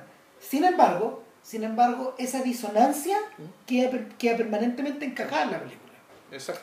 Ahora, es, es interesante eh, dejar claro que esa disonancia está presente de ahí. Si uno, si uno la proyecta hacia atrás, está presente una y otra vez en las películas de Eastwood. Eh, está presente en el momento en que en realidad eh, Walt Kowalski en Gran Torino weón, se da cuenta de que el los, los vecinos Monk que tiene al lado, puta, eh, son un factor de socialización que, él, que, que para él se vuelve, se vuelve importante. weón. Él tampoco lo expresa de ninguna Claro. forma. Pero de- de- en cierta medida, en cierta medida eh, Ah, claro, el gesto final además dice, bueno, ellos son los próximos yo. claro, Ellos son yo. finalmente el tipo hace el viaje entero. Hace entero e incluso termina básicamente adoptando al cabro. Pero el fondo es una adopción, el fondo le, le- le lega las cosas como si fuera su hijo. Exactamente, exactamente. Y el funciona al revés desde el punto de vista como de desde el punto de vista como de la víctima en el caso de, de- del personaje de Tim Robbins en Mystic River, Ya. ¿cachai? Y si lo proyectáis más atrás, bueno, se vuelve a repetir en distintas circunstancias. pues. Eh, presentado de la manera más gorilesca es, la ¿cómo se llama? es la tremenda impotencia que hace tirar a Harry el sucio la pistola al agua al final de la, al final de la película de Don Siegel Claro, que es la que importa para estos efectos claro. las otras weas están hechas por las lucas Obvio. pero le importa para estos efectos esa, ¿cachai? donde finalmente van puta ¿de qué vale, de qué vale weón, puta, tener el poder en la mano weón, si eh, en, la- en- ¿cómo se llama? En, en tu magnum si, si finalmente van la Entonces, este es el sueño con serpiente Silvio Rodríguez, ¿cachai? Se Claro. mato y aparece otra mañana. Ah, ah. Claro. Entonces se repite se Se repite, repite, se repite. repite, se repite. Pero bueno, en, ra- pero Kyle nunca tiene ese gesto. No, no, no, No. para nada. No. Pero por eso digo que es la Claro. versión más gorilesca, Claro. es, la, es la más dramática, cuando, que está presente Claro. en ese sentido. Pero cuando uno lo ve en William Money, tampoco tiene ese gesto. No. Lo, que, lo que sí hace William Pero lo que pasa es que William Manny tiene un propósito puntual. exacto, puntual, o sea, es algo que se acaba. pero hay algo que cambia. Claro, pero, pero su propósito se acaba. O sea, llega Claro. un momento en que dice, ya, yo voy a hacer, voy a hacer esto, pero ese esto termina. Claro. En cambio, la, visión, la misión de, en el fondo, la misión de, de, de Chris Kyle, en realidad es permanente. Y, y, y- y- o sea, él cree que no, pero básicamente lo que lo termina salvando es que en realidad su misión puede extenderse en el tiempo, incluso después de que deja de, que deja de servir. Exactamente, y eso es lo que lo conecta con la verdadera historia de Kyle, Claro. con, la, con la historia de la persona real. Porque, porque en, el caso, en el caso de los imperdonables, eh, versus American Sniper es la diferencia que tú podías establecer entre, entre la historia entendida como mito y la historia reciente entendida Sí. como, como dilema moral. Ya. ¿Cachai? Porque en el, en el fondo, tal como tú decís, en, en, en Los Imperdonables la misión se acaba. Gira un poco cuando matan a Ned, Claro. pero luego se vuelve a acabar. Sí, pues se acaba, simplemente se acaba. ¿cachai? Sí. Se, vuelve a acabar, se vuelve a acabar como un relato de estos libros antiguos Sí. donde están contenidas estas historias en tapas duras y que se cierra y se guarda. Y otra cosa. Y a otra cosa. Entonces no, pues, en, el, en, el, en el caso de, en el caso de en el caso de, de, de este francotirador, eh, la pesadilla se vuelve a revivir y se repite y es recurrente por, por los tours que vuelve a tomar. Claro, y, y, y eso tiene resonancias cada vez más fuertes en su casa. Yo, de hecho, hay una escena que para mí es inolvidable, que, que al principio, cuando el tipo vuelve a su primer tour, el tipo sigue viendo escenas de guerra Sí, en CNN. Después del tercer tour, creo, o del segundo, el tipo te lo muestran viendo tele con, con, con ruido de guerra. Dice, ah, este tipo está viendo escenas de guerra. Y de repente vuelto, está la tele apagada. Y el loco tiene la guerra en la cabeza todavía, no necesita mirarla, ¿cachai? Está todo ahí, está todo ahí. claro, y, la- y, la- y en ese sentido, en ese sentido, las vueltas a casa o la continuación del tour Claro. finalmente se vuelven dramáticamente y eh, Son como los turnos de minero, weón. Vamos. Esa impresión Sí. que me da, en fondo, 14-7, ¿cachai? Donde sí, claro. Y 14 y los, siete, los otros 7 días, puta. ¿Para qué? Pues igual tenés que volver, weón. Y, y en cada regreso se vuelve, está reflejado de una manera cada vez más efectiva. po. De, de hecho, eh, a mí la que me impresiona es el momento eh, de, de- de estos, de estos regresos, el momento en que está con su hijo en este en esta tienda como de... de una vulcanización. Una están- vulcanización, tan Están como- comprando neumáticos para la camioneta, weón. Seguramente, Sí. o están reparándole uno, Sí. ¿cachai? Y de esta gente que está haciendo la cual un tipo se para y le dice y le da las gracias, le da las gracias de una manera muy emocionada. Entonces el tipo le dice, usted me salvó la vida, eh, si yo no hubiera sido, si no hubiera sido usted que estaba vigilando, ¿no? Eh, yo estaría muerto. Claro. Yo, yo y mis compañeros estaríamos muertos eh, y les dice y le explica, lo explica los detalles de la escena y después le dice al hijo de Kyle, que es muy pequeño, le dice eh, si, si, si tu papá no hubiera estado ahí por nosotros, yo no estaría acá hablando de. Claro. ¿Cachai? O sea, tu Pero- papá es un héroe. Claro, tu papá es un héroe, le dice. Y la, y la mirada que Kyle tiene en toda la escena, eh, él, él no, él, ¿cómo se llama? Ni lo abraza, ni No. lo, no- reacciona de la forma como más comedia posible, de la, y de la manera, de, una manera casi robótica, en realidad. O sea, Como que a no hay ver, mucha, lo que pasa es que de partida hay cierta lógica de gente muy respetable que igual es que no te pueden felicitar por hacer tu pega. no, ¿cachai? Y si él considera que esa era su misión y su pega, un, un halago, una felicitación es algo incómodo e innecesario. sí, ¿cachai? Y además una amenaza, a tu- a- una, una amenaza, una, una amenaza a tu propia virtud porque te puede volver vanidoso. ¿cachai? Claro. Es una provocación a la vanidad. Entonces el tipo de partida, la cuestión, pero, pero no es solo eso, también hay un tema como de, y un tema muy raro, ¿cachai? Que por una parte él no puede salirse ¿cachai? de la guerra, y sin embargo cuando llega este episodio de guerra. Converti- eh, en la forma de este joven, ¿cachai? este cabrón más joven que le dan la cuando tú gracia. esperáis, cuando tú esperáis que en el fondo, cuando uno espera que Hollywood, eh, claro. a que, que- que Hollywood le entregue una gota de emoción a uno, Claro, claro. Eso, finalmente eso es de la- Sí. expresado de la manera más cruda y fría posible. Cuando tú esperas el Oscar clip, no llega. No hay- No hay Oscar clip. O sea, No. de hecho la misma película, la película opera con la misma lógica que tú acabáis de, que tú acabáis como de expresar. O sea, Claro. no, no me huevé, no, no puedo buscar la emoción si es que en el fondo yo estoy buscando otra weá. O sea, no, no, no. No. Pero ojo, esto es una escena que se toma su tiempo. Sí, pues. O sea, es una escena que en el fondo podría, hasta podría decir que rompe un poco el ritmo de la película. dura como cinco minutos. Sí. O sea, de hecho, de hecho eh, es antiemotiva, pero por la misma razón es muy significativa. Por esa misma razón es muy significativa. Eh, el, por el contrario, por ejemplo, hay otras que tienen una, hay otras, las escenas con la mujer, con, con Sienna Miller, que está bastante bien Sí. ella dentro, dentro como de su papel que le dieron. Eh, Esa es otra cosa que quería remarcar. Esta es una película donde los únicos famosos son ellos dos. sí, El resto, yo nunca lo he visto ni en mi puta vida, ni como secundario, ni como reparto, ni como nada. X personas. O sea, pues deben ser actores, digamos, Sí, claro. Pero, pero ah, también me parece extraño. Ah, sí, pues una película de Oscar. Una película de Ya, Oscar es muy rara. Compárala con Birdman, Sí, que pues. es todo lo contrario, Claro. pero donde en el fondo las caras de los gallos son la película. Donde sostenéis por lo menos siete u ocho actores importantes. Por Claro. En cambio, claro, es que son actores casi. Son, yo no los conocía, ¿cachai? Y uno, uno igual las ve esta película, ¿cachai? Entonces, bueno, eh, es lo que suele ocurrir también en los filmes, de los últimos filmes de Eastwood, po, que están todos poblados con caras desconocidas. po. Porque Bueno, los Monk no eran actores, weón. ya, era gente. ya. Hicieron un casting. Los actores también son gente. No, pero, pero, pero eh, perdón, te- toda la razón, corrijo lo digo. Un rewind. No, o sea, finalmente eran, eran personas que fueron llamadas a un casting. De- determinados de esta etnia, que tienen que, de esta etnia de Camboya. De- eso. son de Corea, creo. Mm, No, pero no. No, si son coreanos los medio son-. Bueno, pero de esta etnia en particular, eh, y, y eran gente, algunos eran aficionados, pero los niños no, ni siquiera. Entonces, es, pasaba en esta película, eh, en cierta medida también pasaba en, creo que Bueno. pasaba en Changeling también, en la película con Angelina Ah. Jolie, ¿cachai? El- el- en J. Edgar no, porque J. Edgar es una, es una película de otro carácter, claro. ¿cachai? Es una obra de teatro.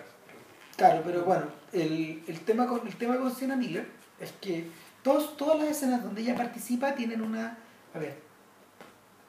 Emocionalmente no, no, sean- no es que sean distantes, pero tienen una, tienen una, una funcionalidad casi utilitaria Sí. para ir explicando de forma casi dialéctica qué es lo que ocurre en relación a ella y a él, y a ella y el- a él y al entorno. De hecho, ella está bien porque en el fondo la cuestión está dada para que la mina se, esto fuera de, ah, ya esta mina quejarse, bueno, ah, ya de nuevo esta mina, bueno. Y efectivamente, ella se queja mucho, ¿cachai? Pero puta, uno ve una progresión, un matiz, ¿cachai? Que hace que la- no sea repetitivo, no sea reiterativo, que, que haya, que, haya, que haya un sentido en que te muestren esto varias veces a lo largo del tiempo. Claro. Porque si no, esto se va a convertir en un cliché, digamos, con una actriz menos, menos, menos Claro, menos de hecho, de hecho, la gran escena dramática de la película y que figura en uno de los trailers para la tele es el momento en que ella le está contando a- que es un, ni- un niñito varón. Claro. le, le cuenta por teléfono porque tenían esta, con estos teléfonos satelitales tenían como esta este hábito como de llamarse sí. diariamente, el marido Sí. y la mujer, Porque los tours eran de meses, meses. meses. Entonces había toda una, había toda una mecánica conyugal que tenía que ver con, que- con el llamado todo, y ella lo llama y le cuenta un De hecho, eran como nueve meses. que un Nueve niño. meses cada. Claro, entonces, mira, pues, y, y nada, pues, en este, en el otro tour de la señora, digamos, cuando ya se entera de que va a ser, de que va a ser la guagua, ella lo llama, pero él ya está haciendo la pega. Sí. Claro, y en algún momento suelta el teléfono. Y lo que se escucha es un montón de balazos. Y ella cree que lo mataron. si, pues, si, si se cayó el teléfono y no lo recogiste, porque te moriste, pues. Claro, tal cual. Entonces, eh, ese es como, de hecho, ese es como una eh, es la escena dramática de la película antes de la escena del, antes de la escena de, de la tormenta de, de polvo. De polvo. Claro. Y, y entre medio, entre medio en realidad las apariciones de ella están como más están como más ligadas como al- a, la, a, la, a la distancia progresiva Sí. que él va tomando de la, de la relación. Hay, hay momentos O sea, del resto del mundo también. no, hay un momento terrible cuando el cumpleaños del chico, Sí. weón, cuando agarra al perrito, weón, pensando que algo está pasando, weón. que, que lo va a, iba a matar al perro, pues. Claro, porque el perro lo, lo ve, lo ve muy cerca del Claro. niño, weón, y este weón reacciona como una máquina. Claro. Lo toma y lo agarra, delante de todo, pues, weón. Claro. Claro, no, tremendo, horroroso. weón. Y sobre todo, sobre todo porque, sobre todo porque como se llama, muchas de estas escenas, el del matrimonio también están cargadas como de una cotidianeidad que de que es muy plana. Sí. No, no, no, tiene, no tiene como ninguna mm, a ver, es una cotidianidad que en realidad no tiene mucha gracia en relación a otras cosas. Por eso pasa rapidito. Todo pasa rápido. Entonces, aquí el lo importante es, es decirte, ya, bueno, este señor es todo esto, ha pasado por estas cosas, que son las que han pasado la gran mayoría de los... de- un, un americano normal, con la particularidad que es soldado, digamos, ¿cachai? Tú- tú- tú- tú- Y nada. Y nada, pues. Eh, de Entonces, aquí yo creo que uno podría meternos ya a la tesis de la película. ¿cachai? Claro. Que, que tu tesis, yo creo que, tu- la, que la tesis cierta, ¿cachai? que todo esto te lo muestran. Eh, y te lo muestran de esta manera, y progresivamente mucho más tiempo para decir que este sujeto es una víctima, en rigor. Es una víctima O sea, de la guerra y una víctima de su país. que progresivamente te va te- te- Sí. o sea al exponerte al exponerte a este nivel a este, exponerte a este nivel de barbarie en una forma en una forma puta, casi industrial pues, Sí. o sea calculada ordenada eh, cómo se llama con todo con toda la Con toda la tecnología. con toda la tecnología proporcionada por los contratistas ¿cachai? es una empresa es un poco es un poco parecida de hecho eso está relacionado de hecho con la tesis que tiene con la tesis que tiene David Simon y Ed Burns en Generation Kill Que en el fondo en Generation Kill que cuenta la que cuenta la historia de los primeros soldados que entraron que entraron a combate en la y que En la Segunda Guerra y, que, no, y en la segunda guerra de Irak y que entraron a Irak. Estos fueron los primeros años que entraron a Irak. Eh, la, la, la- esa película gasta una cantidad de tiempo muy grande en, en explicarte las mecánicas de los contratistas, las mecánicas de tu jefe y la forma en que tus jefes tienen que responderle al jefe de más, de más arriba y al contratista también. Entonces lo que tú tenías una empresa. Sí. Literalmente el complejo militar industrial operando. Exactamente, y, lo- y, y, y, y- y la y, y lo que llena la sangre en Generation Kill es que la, la paranoia es perfecta y que, y que finalmente por muy bacán que sea tu no sé que, que sea tu comandante por decirlo por decirlo de una manera muy vulgar eh, el weón está con la pata encima de otro weón que tiene un grado más y que está preocupado de otra weá puta Que son cualquier cosa menos tu vida, tu bienestar, weón, o Claro. incluso, la- incluso hasta la eficacia de la misión. y, y, y- y empecé a pensar otra vez en Milo Claro. pensé todo el rato en Milo de Cash Tonito Sí. que en el fondo este weón existe Pensar en Milo o en, o el mismo general, ¿cachai? Que también te da órdenes sin sentido militar, ¿cachai? Que en fondo porque Ah. a lo mejor hay que hacer otra cosa, claro que tú no sabes. Claro, ahora, interesante que American Sniper no tiene espacio tampoco para Es que no, es que ese es el tema. Eh, Chris Kyle no se cuestiona. No, pues. No se cuestiona. O sea, el, el- Ahora- por lo tanto, es una elección de la película seguir a este personaje. tú tenés que obviarte cualquier criticismo, cualquier, eh, cualquier pensamiento crítico respecto a la guerra, y eso viene de parte de otros y viene como ráfagas, como ráfagas que pasa. Y, lo, y, lo, y aquí es donde para mí empieza la historia de horror. Porque en el fondo, y es, es, es el- esa es la virtud de la película.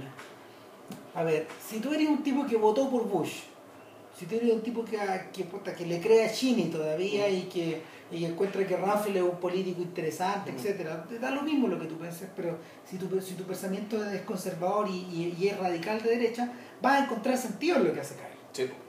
Ahora, por otro lado, si, si tú eres un liberal, me estoy, me estoy poniendo en el lado de los gringos, ¿no? O sea, Claro. más allá de lo que uno piensa. Si tú eres un liberal, si tú eres un tipo que votó por Obama, si tú eres un tipo que apoyó, la, que apoyó ¿cómo se llama? O, o- o más. Si tú, si tú eres un tipo que de hecho está más a la izquierda incluso que esta gente, que, lo- que, lo- que, lo- El demócrata normal, que, el demócrata normal, claro. Eh, y tú ves la película, te va a resultar obvio que eh, el, una maquinaria que, o- que una maquinaria operando de esta forma, de, de- de esta manera tan maquinal y tan empresarial y de esta manera tan ordenada, eh, con estos tours tan con, con estos tours como se llama tan Dosificado. tan dosificados y con una carta tan tan, ordenada, el, el camino es a la deshumanización y al a- y al horror, como dice, como dice el coronel Kurtz, ¿cachai? Que, que interesante, porque lo que hace Kurtz es extremarlo más. Él dice, puta, esta va a funcionar, ok. All in, ¿cachai? Hagámoslo entero, o sea, no hagamos los huevos, ¿eh? hagámoslo entero. Y, y finalmente, finalmente el reconocer, el reconocer que, eh, ¿sabes qué? yo eso es lo que yo encuentro de verdad desgarrador en la película, que, que para los dos, para estos dos tipos de gringos la weá puede hacer sentido. Porque por un, uno lo puede, uno lo puede interpretar como un acto patriótico, pero el otro lo va a interpretar como la prueba evidente de que esta weá es una atrocidad. Claro, o sea, de que incluso de que de que esta la América que se comporta de esta manera se, se devoró a, su- a uno de sus mejores hijos, Exacto. ¿cachai? a su hijo más, uno de sus hijos más emblemáticos dentro de su forma de pensar, de, de- o sea, de la América conservadora, digamos, ¿cachai? en sus acciones.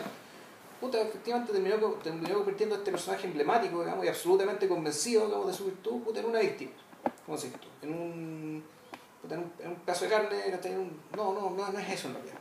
No, no, no, no. Pero es alguien, es alguien a quien dañó, ¿cachai?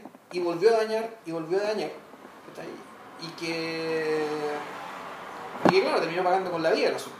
Eh, porque ¿qué es lo que pasa? Mira, el, antes de... Un, buen... A ver.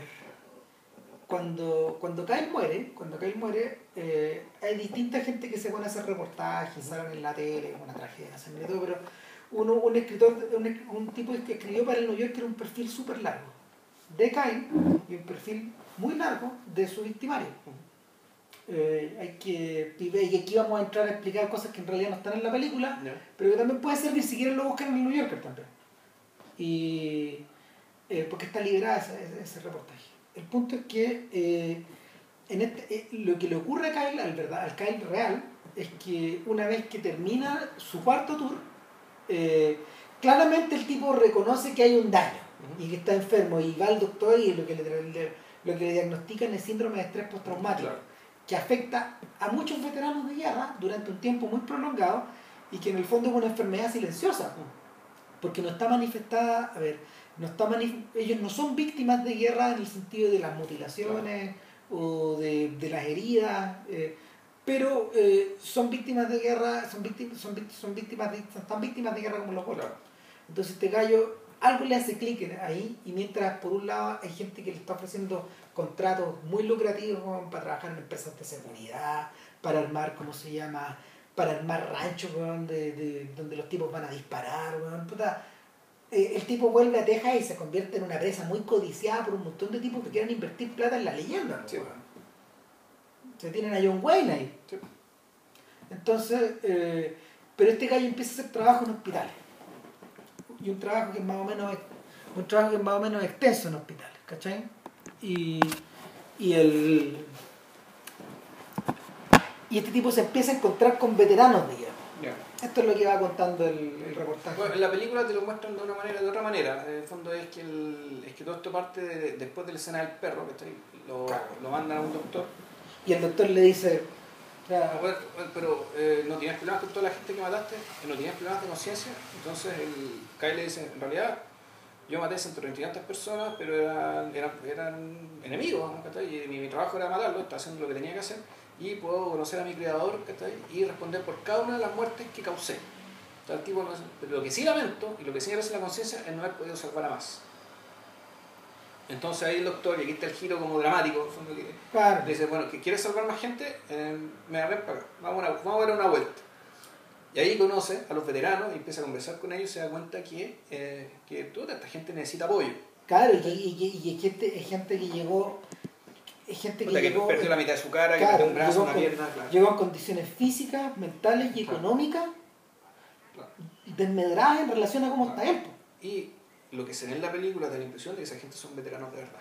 No, claro que sí. Claro Porque que sí. los niveles de mutilación que se ve, gente Son que perdió una mano y los tres dedos de la otra, ponte y una pierna, ¿cachai? Decís, atroces. esto es. Wow.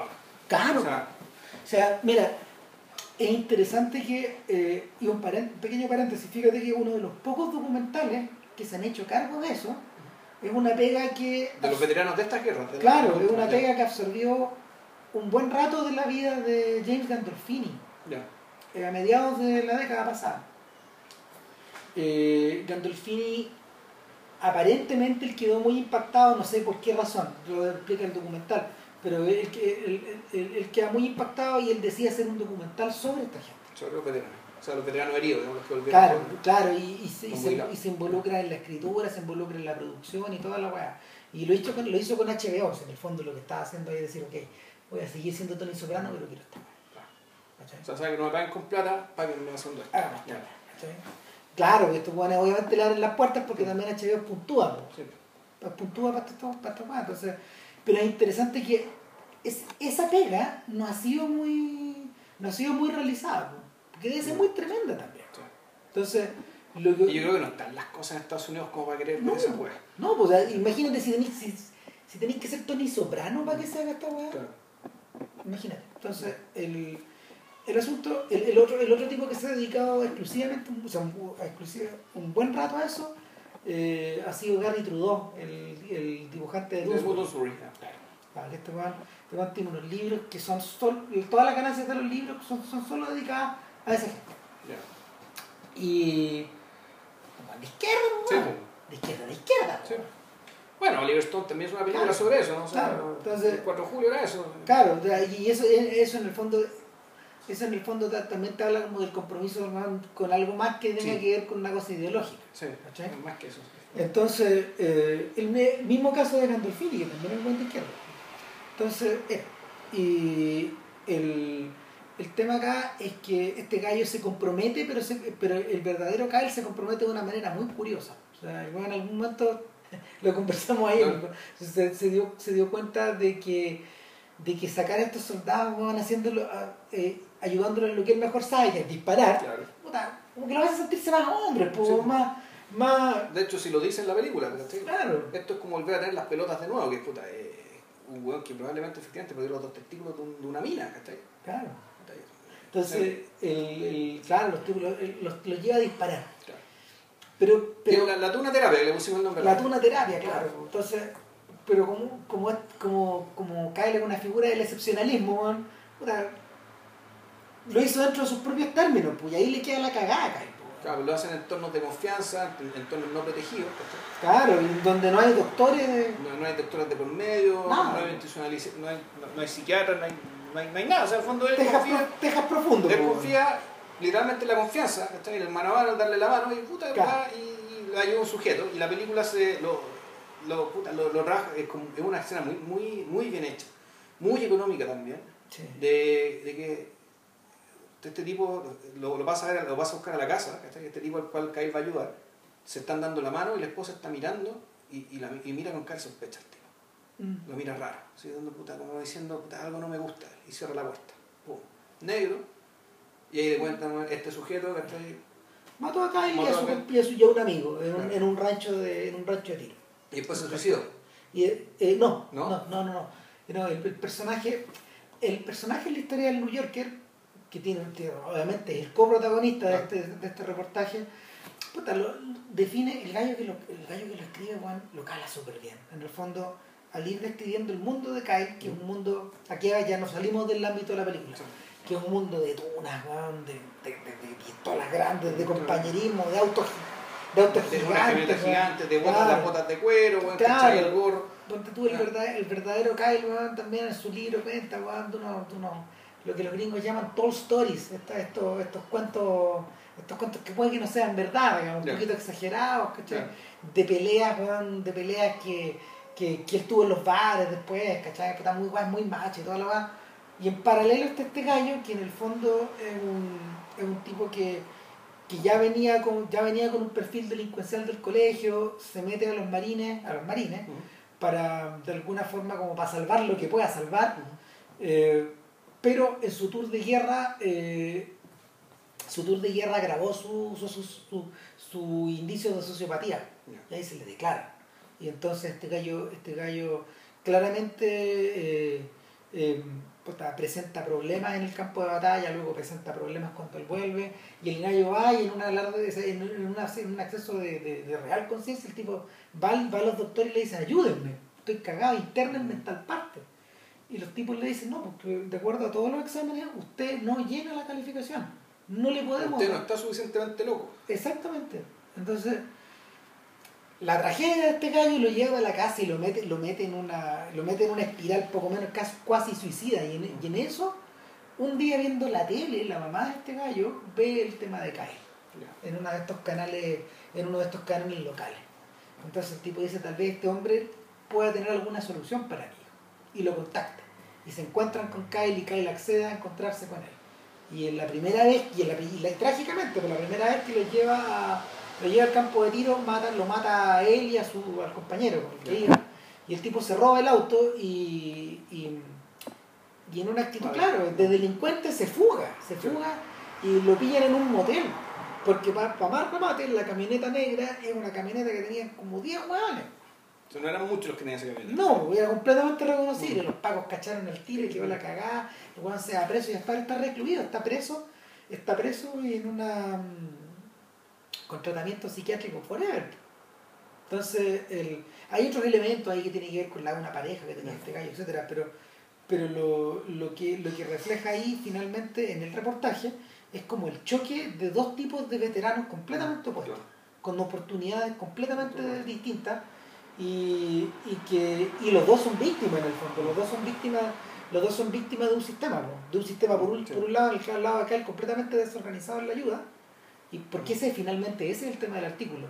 Por qué la ayuda a los veteranos está canalizada de esta forma y no de la forma en que debería ser Claro, o sea, ¿por qué ese encuentro se realizó con De una pistolas manera- de por medio, en medio de la nada, digamos, de una manera tan informal Claro, y no en un hospital o en- con las pastillas que este weón Ah. estaba pidiendo y pidió y, y, y- y hay constancia de que el weón las pidió.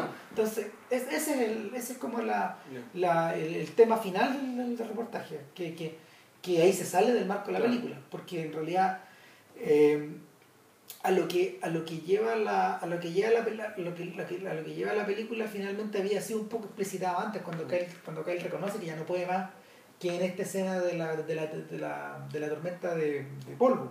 No, es que, es que no pueda más. Lo que pasa es que ahí está, y ahí está el tema como la, a la concesión, a la, a la lógica de la película de acción. Claro. Que es cuando el tipo efectivamente, él tiene, un- tiene una especie de némesis, hay un francotirador que Claro. está al bando enemigo que es un sirio, que fue campeón olímpico. Claro. Y que estaba, era, era un sniper, que era el sniper de los robando. Y que es presentado de una manera ultra mega económica. Claro. No tiene diálogo. el Él no habla. ¿No? Lo muestran tres o cuatro escenas donde que está en una casa, de repente muestran a la esposa y el hijo, ¿cachai? y punto, no, no se sabe más de él. No, no. Pero se sabe que él es sniper y en algún momento ese sniper es en, en- en la- en el cuarto tour hay que matarlo a él. Claro. Y en el fondo, los dos tienen esa misión. Claro. Cada uno está ahí Claro, buscando, buscando. En ese sentido, esta película es la versión seria, esta porquería, weón, de Stalingrado, weón, de- de, esa enemigo, enemigo del acecho, weón. Claro. Esa mugre. Sí, que- puta, que uno la ve, uno, yo me acuerdo que la vi, y también para frotarse las pelotas en la pantalla de pura rabia, ¿cachai? Por el, Horror de película. por el doble crimen, digamos, de que la historia nominalmente es buena, porque son duelos de tiradores, ¿cachai? Y puta, Stalingrado es donde, la- Stalingrado es uno de los settings de dramáticos y bélicos más potentes en la Del historia de la universo. Claro. Stalingrado es el infierno absoluto, ¿cachai? De hecho, entiendo, o sea, eh, entiendo que el, el último proyecto en la vida de Sergio Leone era hacer eso. Ya. Era filmar Stalingrado. Claro, pero eh, como, una, como un filme coral donde seguramente esta historia de los francotiradores, que es muy que, que es famosa, real, la historia de Vasily Zaitsev, Claro. el personaje Jude Law.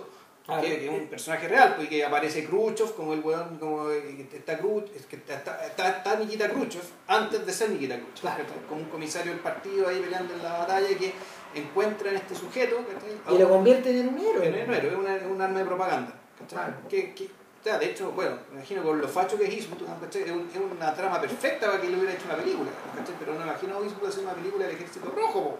No, no, pero es un y- tema que le interesa, si claramente Flaco, eh, la bandera de nuestros padres, ¿cachai? Eh, eh, también es eso. Que quizás algún día hablemos de esa película también, pero bueno, más, más adelante también. Pero, pero claro, o sea, yo encuentro que esa película es mejor, es mejor película que American Sniper.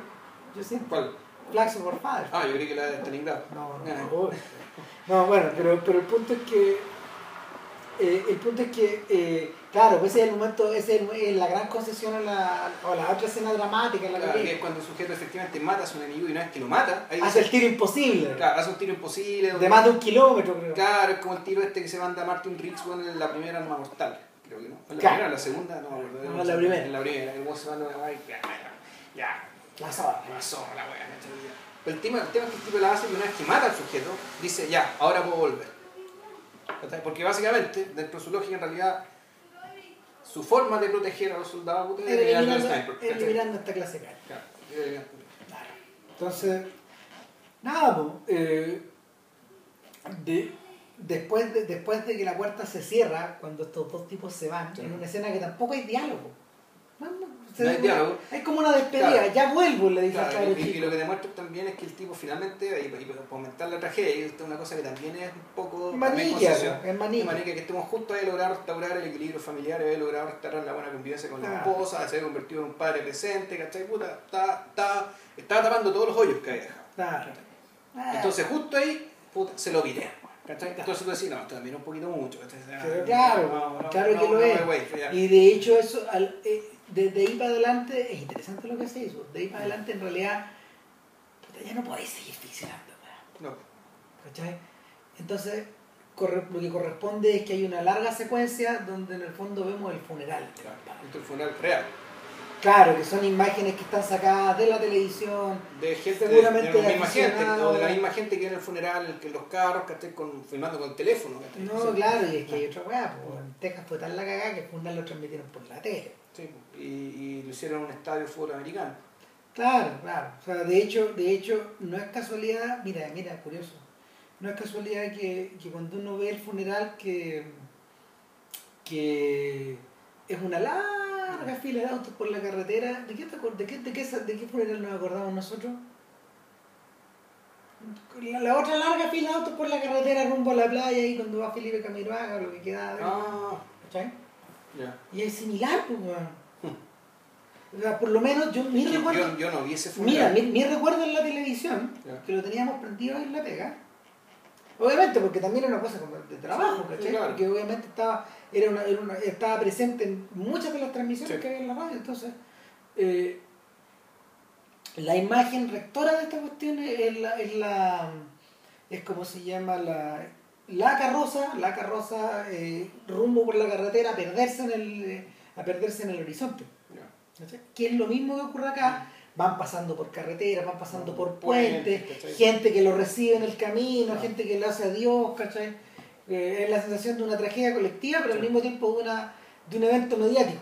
un evento mediático y un evento yo diría cívico Y, un- una catarsis, paramilitar digamos y una catarsis colectiva Sí. al mismo tiempo. Es una conjunción de un montón de cosas, son cosas que, mira, en, bueno, con- en contextos muy distintos pasa, muy, muy distintos, pasa, por ejemplo, no sé, bueno, cuando llega el Papa, lugar, Sí. o cuando llega, bueno, cuando llega la Y selección de chilena. un partido Claro, claro, son, son esa clase de, Sí. son esa clase que, que, están, que están relacionadas con tres cosas.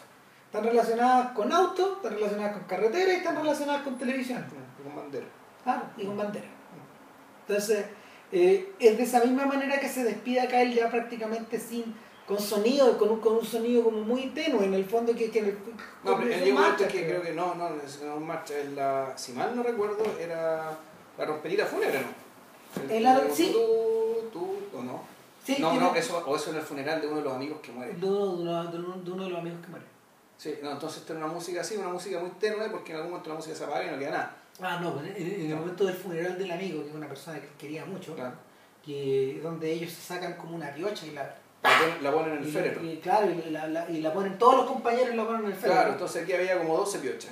Claro, en, en, en, en el el Caile en había el como Caile había 300 300. piochas. O sea, había el, el, el féretro completo estaba repleto de piochas. Claro, De los, de los Navy Seals. Claro, de los de Seals. los, ¿no? na- de los Navy Seals.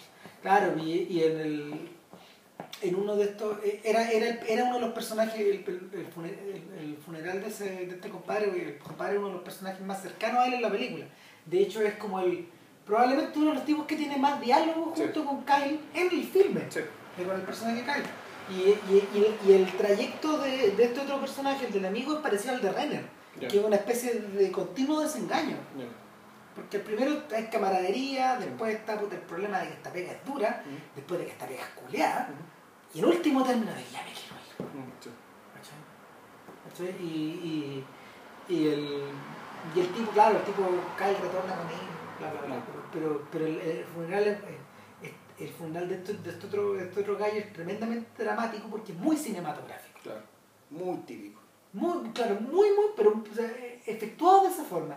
Este otro en realidad no, pues este es televisivo. El, es- el- el- es- claro, el, otra- mediático, digamos, pero el real. Pero es el real.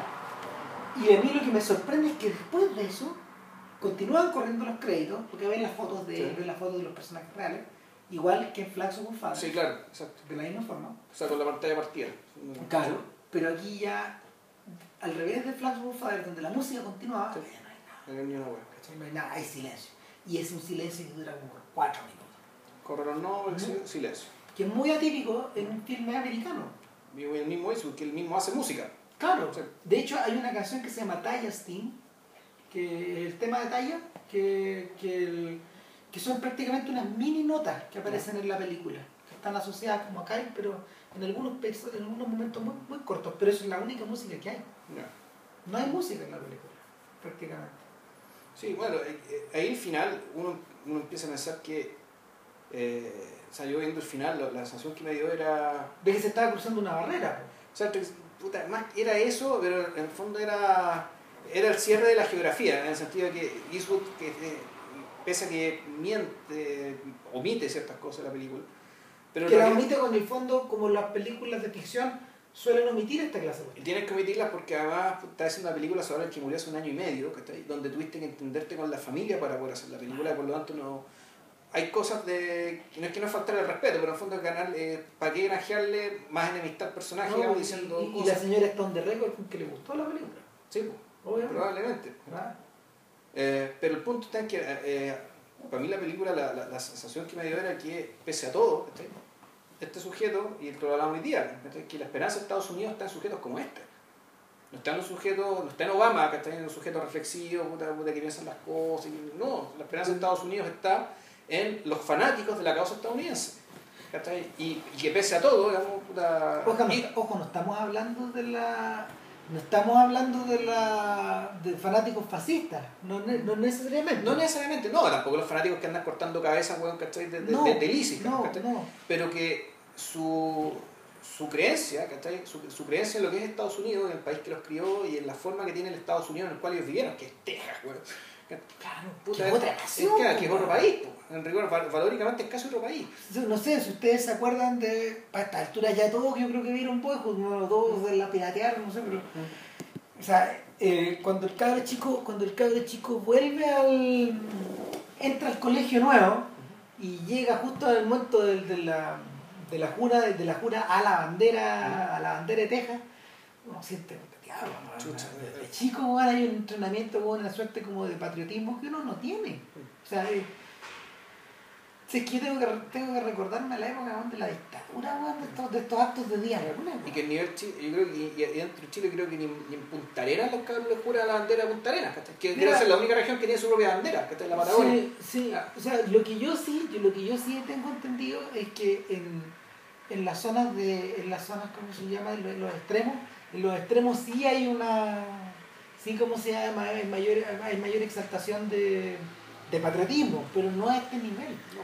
Es que además volvemos, es patriotismo estadounidense, pero sobre todo tejano. Claro. Esta doble cosa, por eso te ponía el ejemplo de, de Magallanes, que yo creo que es la única zona del país que tiene su bandera propia, como sola. Los mapuches, como, como etnia, o sea, como pueblo, tienen su propia bandera, eso no, no está necesariamente unido a un territorio.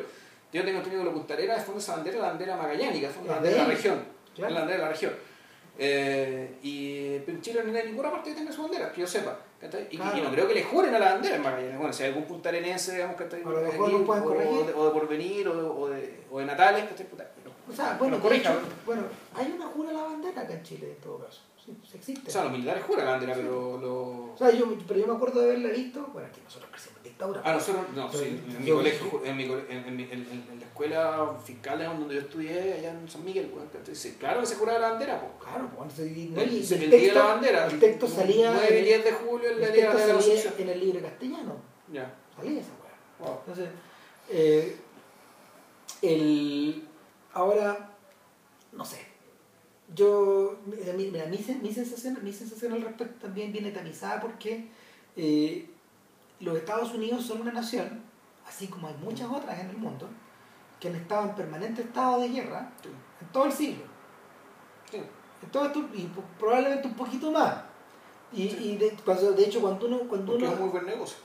Por cierto, cuando uno va, cuando uno va, ¿cómo se llama? al monumento de los marines y empieza a dar vuelta en Washington que el monumento de Iwo Jima, ¿no? Que claro. el, estatua en la foto de Iwo Jima. El, la estatua de bronce gigante. Claro. Eh, el, vas viendo que abajo hay placas, así como igual las placas, igual que las placas de la, de, la, de las copas de fútbol, yeah. que tienen, ganó Colo Colo, ganó la Chile, etc. Eh, ganó hasta las guiadas. Yeah. Placa, placa, placa, placa, placa. Entonces, empecé a contar, sabes que ya no me acuerdo cuántas contar. Era, era, era, sabes que era, era una sensación muy inquietante, mm. porque porque te das cuenta de que no para eso. Y, y lo otro, lo otro que no para, que es lo realmente atroz, es que somos una nación con permanentes veteranos de guerra. Y eso es muy, eso es muy difícil de procesar para uno, para nosotros, que, que, en realidad no ha tenido guerra desde eh, el, o sea, la guerra del Pacífico. O sea, nuestros veteranos de guerra, en rigor, o sea, los tenemos, eh, puta, son los clandestas de la izquierda. Exacto que se tuvieron que comer el exilio, que pasaban por la tortura, es lo más cercano que tenemos a los veteranos de guerra. Y su historia es, esas historias son atroces. Son atroces. Atroces. ¿Cachai? Entonces, el. Nada, El. Pero y, en, el, y en, el caso, en, el, caso, en el caso de la vida clandestina es peor porque eso está guardado. De hecho, o sea, algunas memorias han salido por ahí, ¿cachai? Pero y, y, al, mismo tiempo están cruzadas por un montón de temas como morales, porque los tipos, algunos que escribieron en el fondo, algunos suscribieron el terrorismo, otros fueron unas víctimas del terrorismo. No, claro, y, y, otro, y, otro... hizo, conflictos distintos, porque el, un, un, veterano de guerra, muchos de ellos, algunos se, se enlistaron, pero les tocó por el draft. En cambio, estos veteranos son todos gente que dejó familia, dejó hijos, dejó todo, dejó pega, dejó profesión, dejaron carreras, para, pelear contra, para pelear contra el Estado. Eh, y el para ser víctimas del terrorismo de Estado. Sí. O sea, en realidad, fueron, porque fueron víctimas del terrorismo de Estado del golpe, fue que muchos de ellos se dedicaron a pelear, a combatir ese Estado. Claro, para seguir siendo víctimas del terrorismo de Estado, claro, ellos, ellos, su familia, sus amigos. Entonces, eso es lo más parecido que tenemos un veterano de guerra. Ahora, en el caso de los veteranos de guerra, de guerra, de guerra gringos, estos están visibles, tú los veías en la calle. Están visibles, tienen estatuas. Claro. Aquí estos, nuestros veteranos de guerra no tienen estatuas. No, ¿qué va a ver? ¿Qué estatua? No, no, no, tiene estatua y, no sé, y no creo que por lo mismo no, no tengan, no sé si tengan, ¿cachai? Círculos, al menos informales, ¿cachai? De, para seguir en contacto, ¿cachai? Redes, ¿cachai? Algún tipo de solidaridad entre ellos. Mm. Mira, viendo ese documental de Bushman, de Sergio Bushman, que hizo La Gloria Lazo, te queda la sensación de que al menos parte de, parte de ellos son figuras aisladas. O sea, por, por la misma por la misma des, por la misma desorganización, por la por la porque los vínculos, muchos de estos vínculos se disuelven.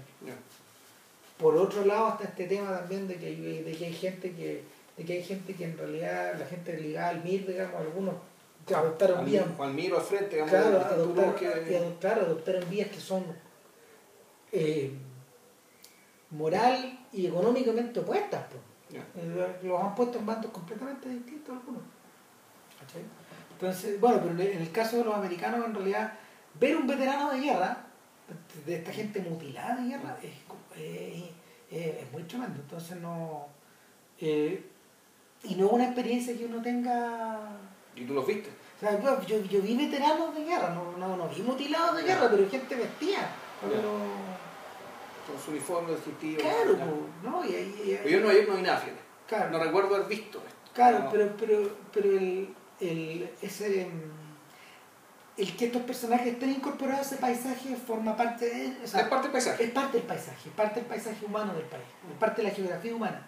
Entonces, eh, yo creo que, yo creo que en ese, eh, desde ese punto de vista, por ejemplo, la gente que es más de izquierda, sí le hace sentido, sí le hace sentido a los tipos que reflexionaron sobre el tema. Porque a, los otros, a los otros le hace sentido de forma permanente, es de forma obvia, de forma, directa. obvia, claro, porque, este sujeto es un sujeto virtuoso para nuestro código moral. Es un héroe. Es un héroe, claro. Claro, para, para nuestro código No solo, moral, que no solo, claro, es un héroe ¿cachai? que arrancó el pellejo, peleó, pero que además demostraba un nivel de solidaridad y compromiso ¿cachai? Con, con sus conciudadanos. en el fondo, ¿cachai? Porque eso es lo que él creía y ya, con todos. Claro. Incluso con el más comunista o el más de izquierda crítico, bueno, él también lo está defendiendo y esa era su lógica. ¿cachai? Y, bueno, ¿y cómo será el punto que él, él revierte ¿cachai? la mala impresión que genera con la que hace su esposa a través de su discurso, el convencimiento de su discurso? O sea, si su propia convicción fue la que lo hizo. ¿cachai?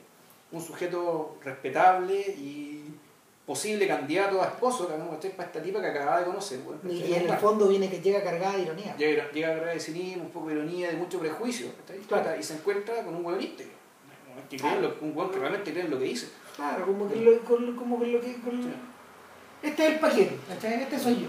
Eh, en ese sentido, y este, y esto es como para, ya para ir cerrando, eh, en ese sentido que uno puede entender la vinculación de American Sniper con el cine clásico, en el mejor sentido de la palabra, ¿cachai?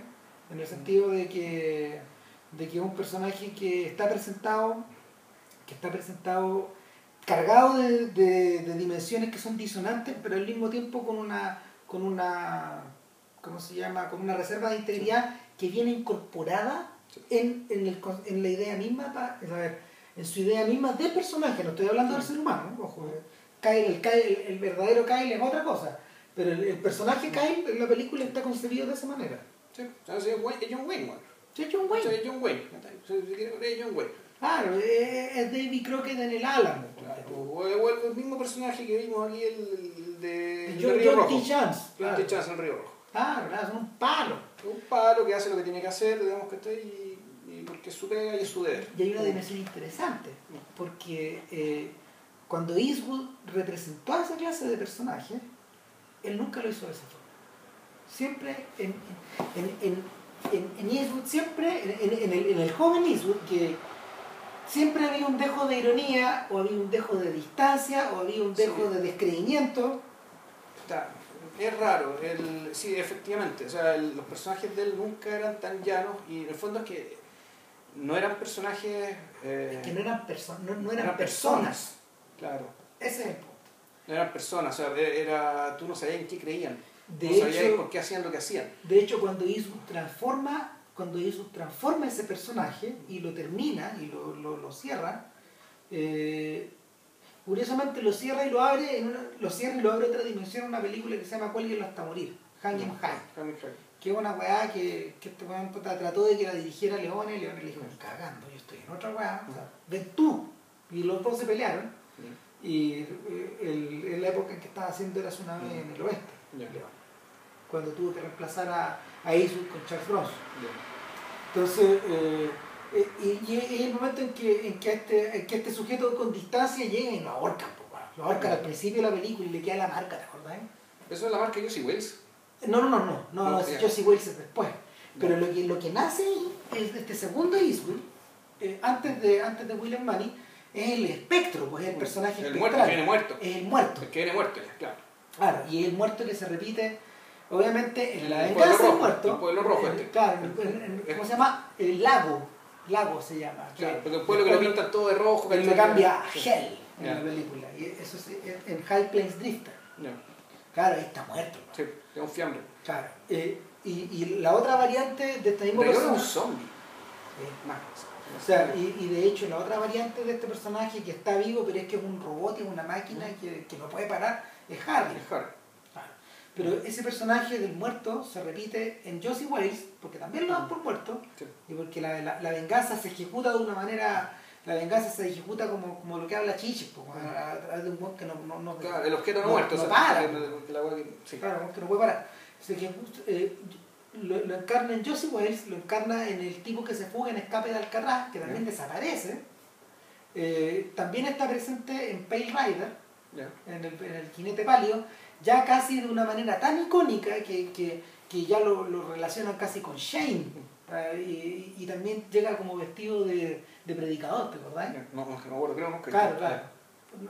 ¿El, el jinete pálido? No, pues hace muchos años. no me Claro, pero, pero en el fondo, pero el jinete pálido está tan despojada de esas weas que lo único que queda es la fotografía de Robert, de Bruce Ortiz, que es maravillosa, pero está despojada de todo lo otro, ya no, ni se molesta en explicar la wea.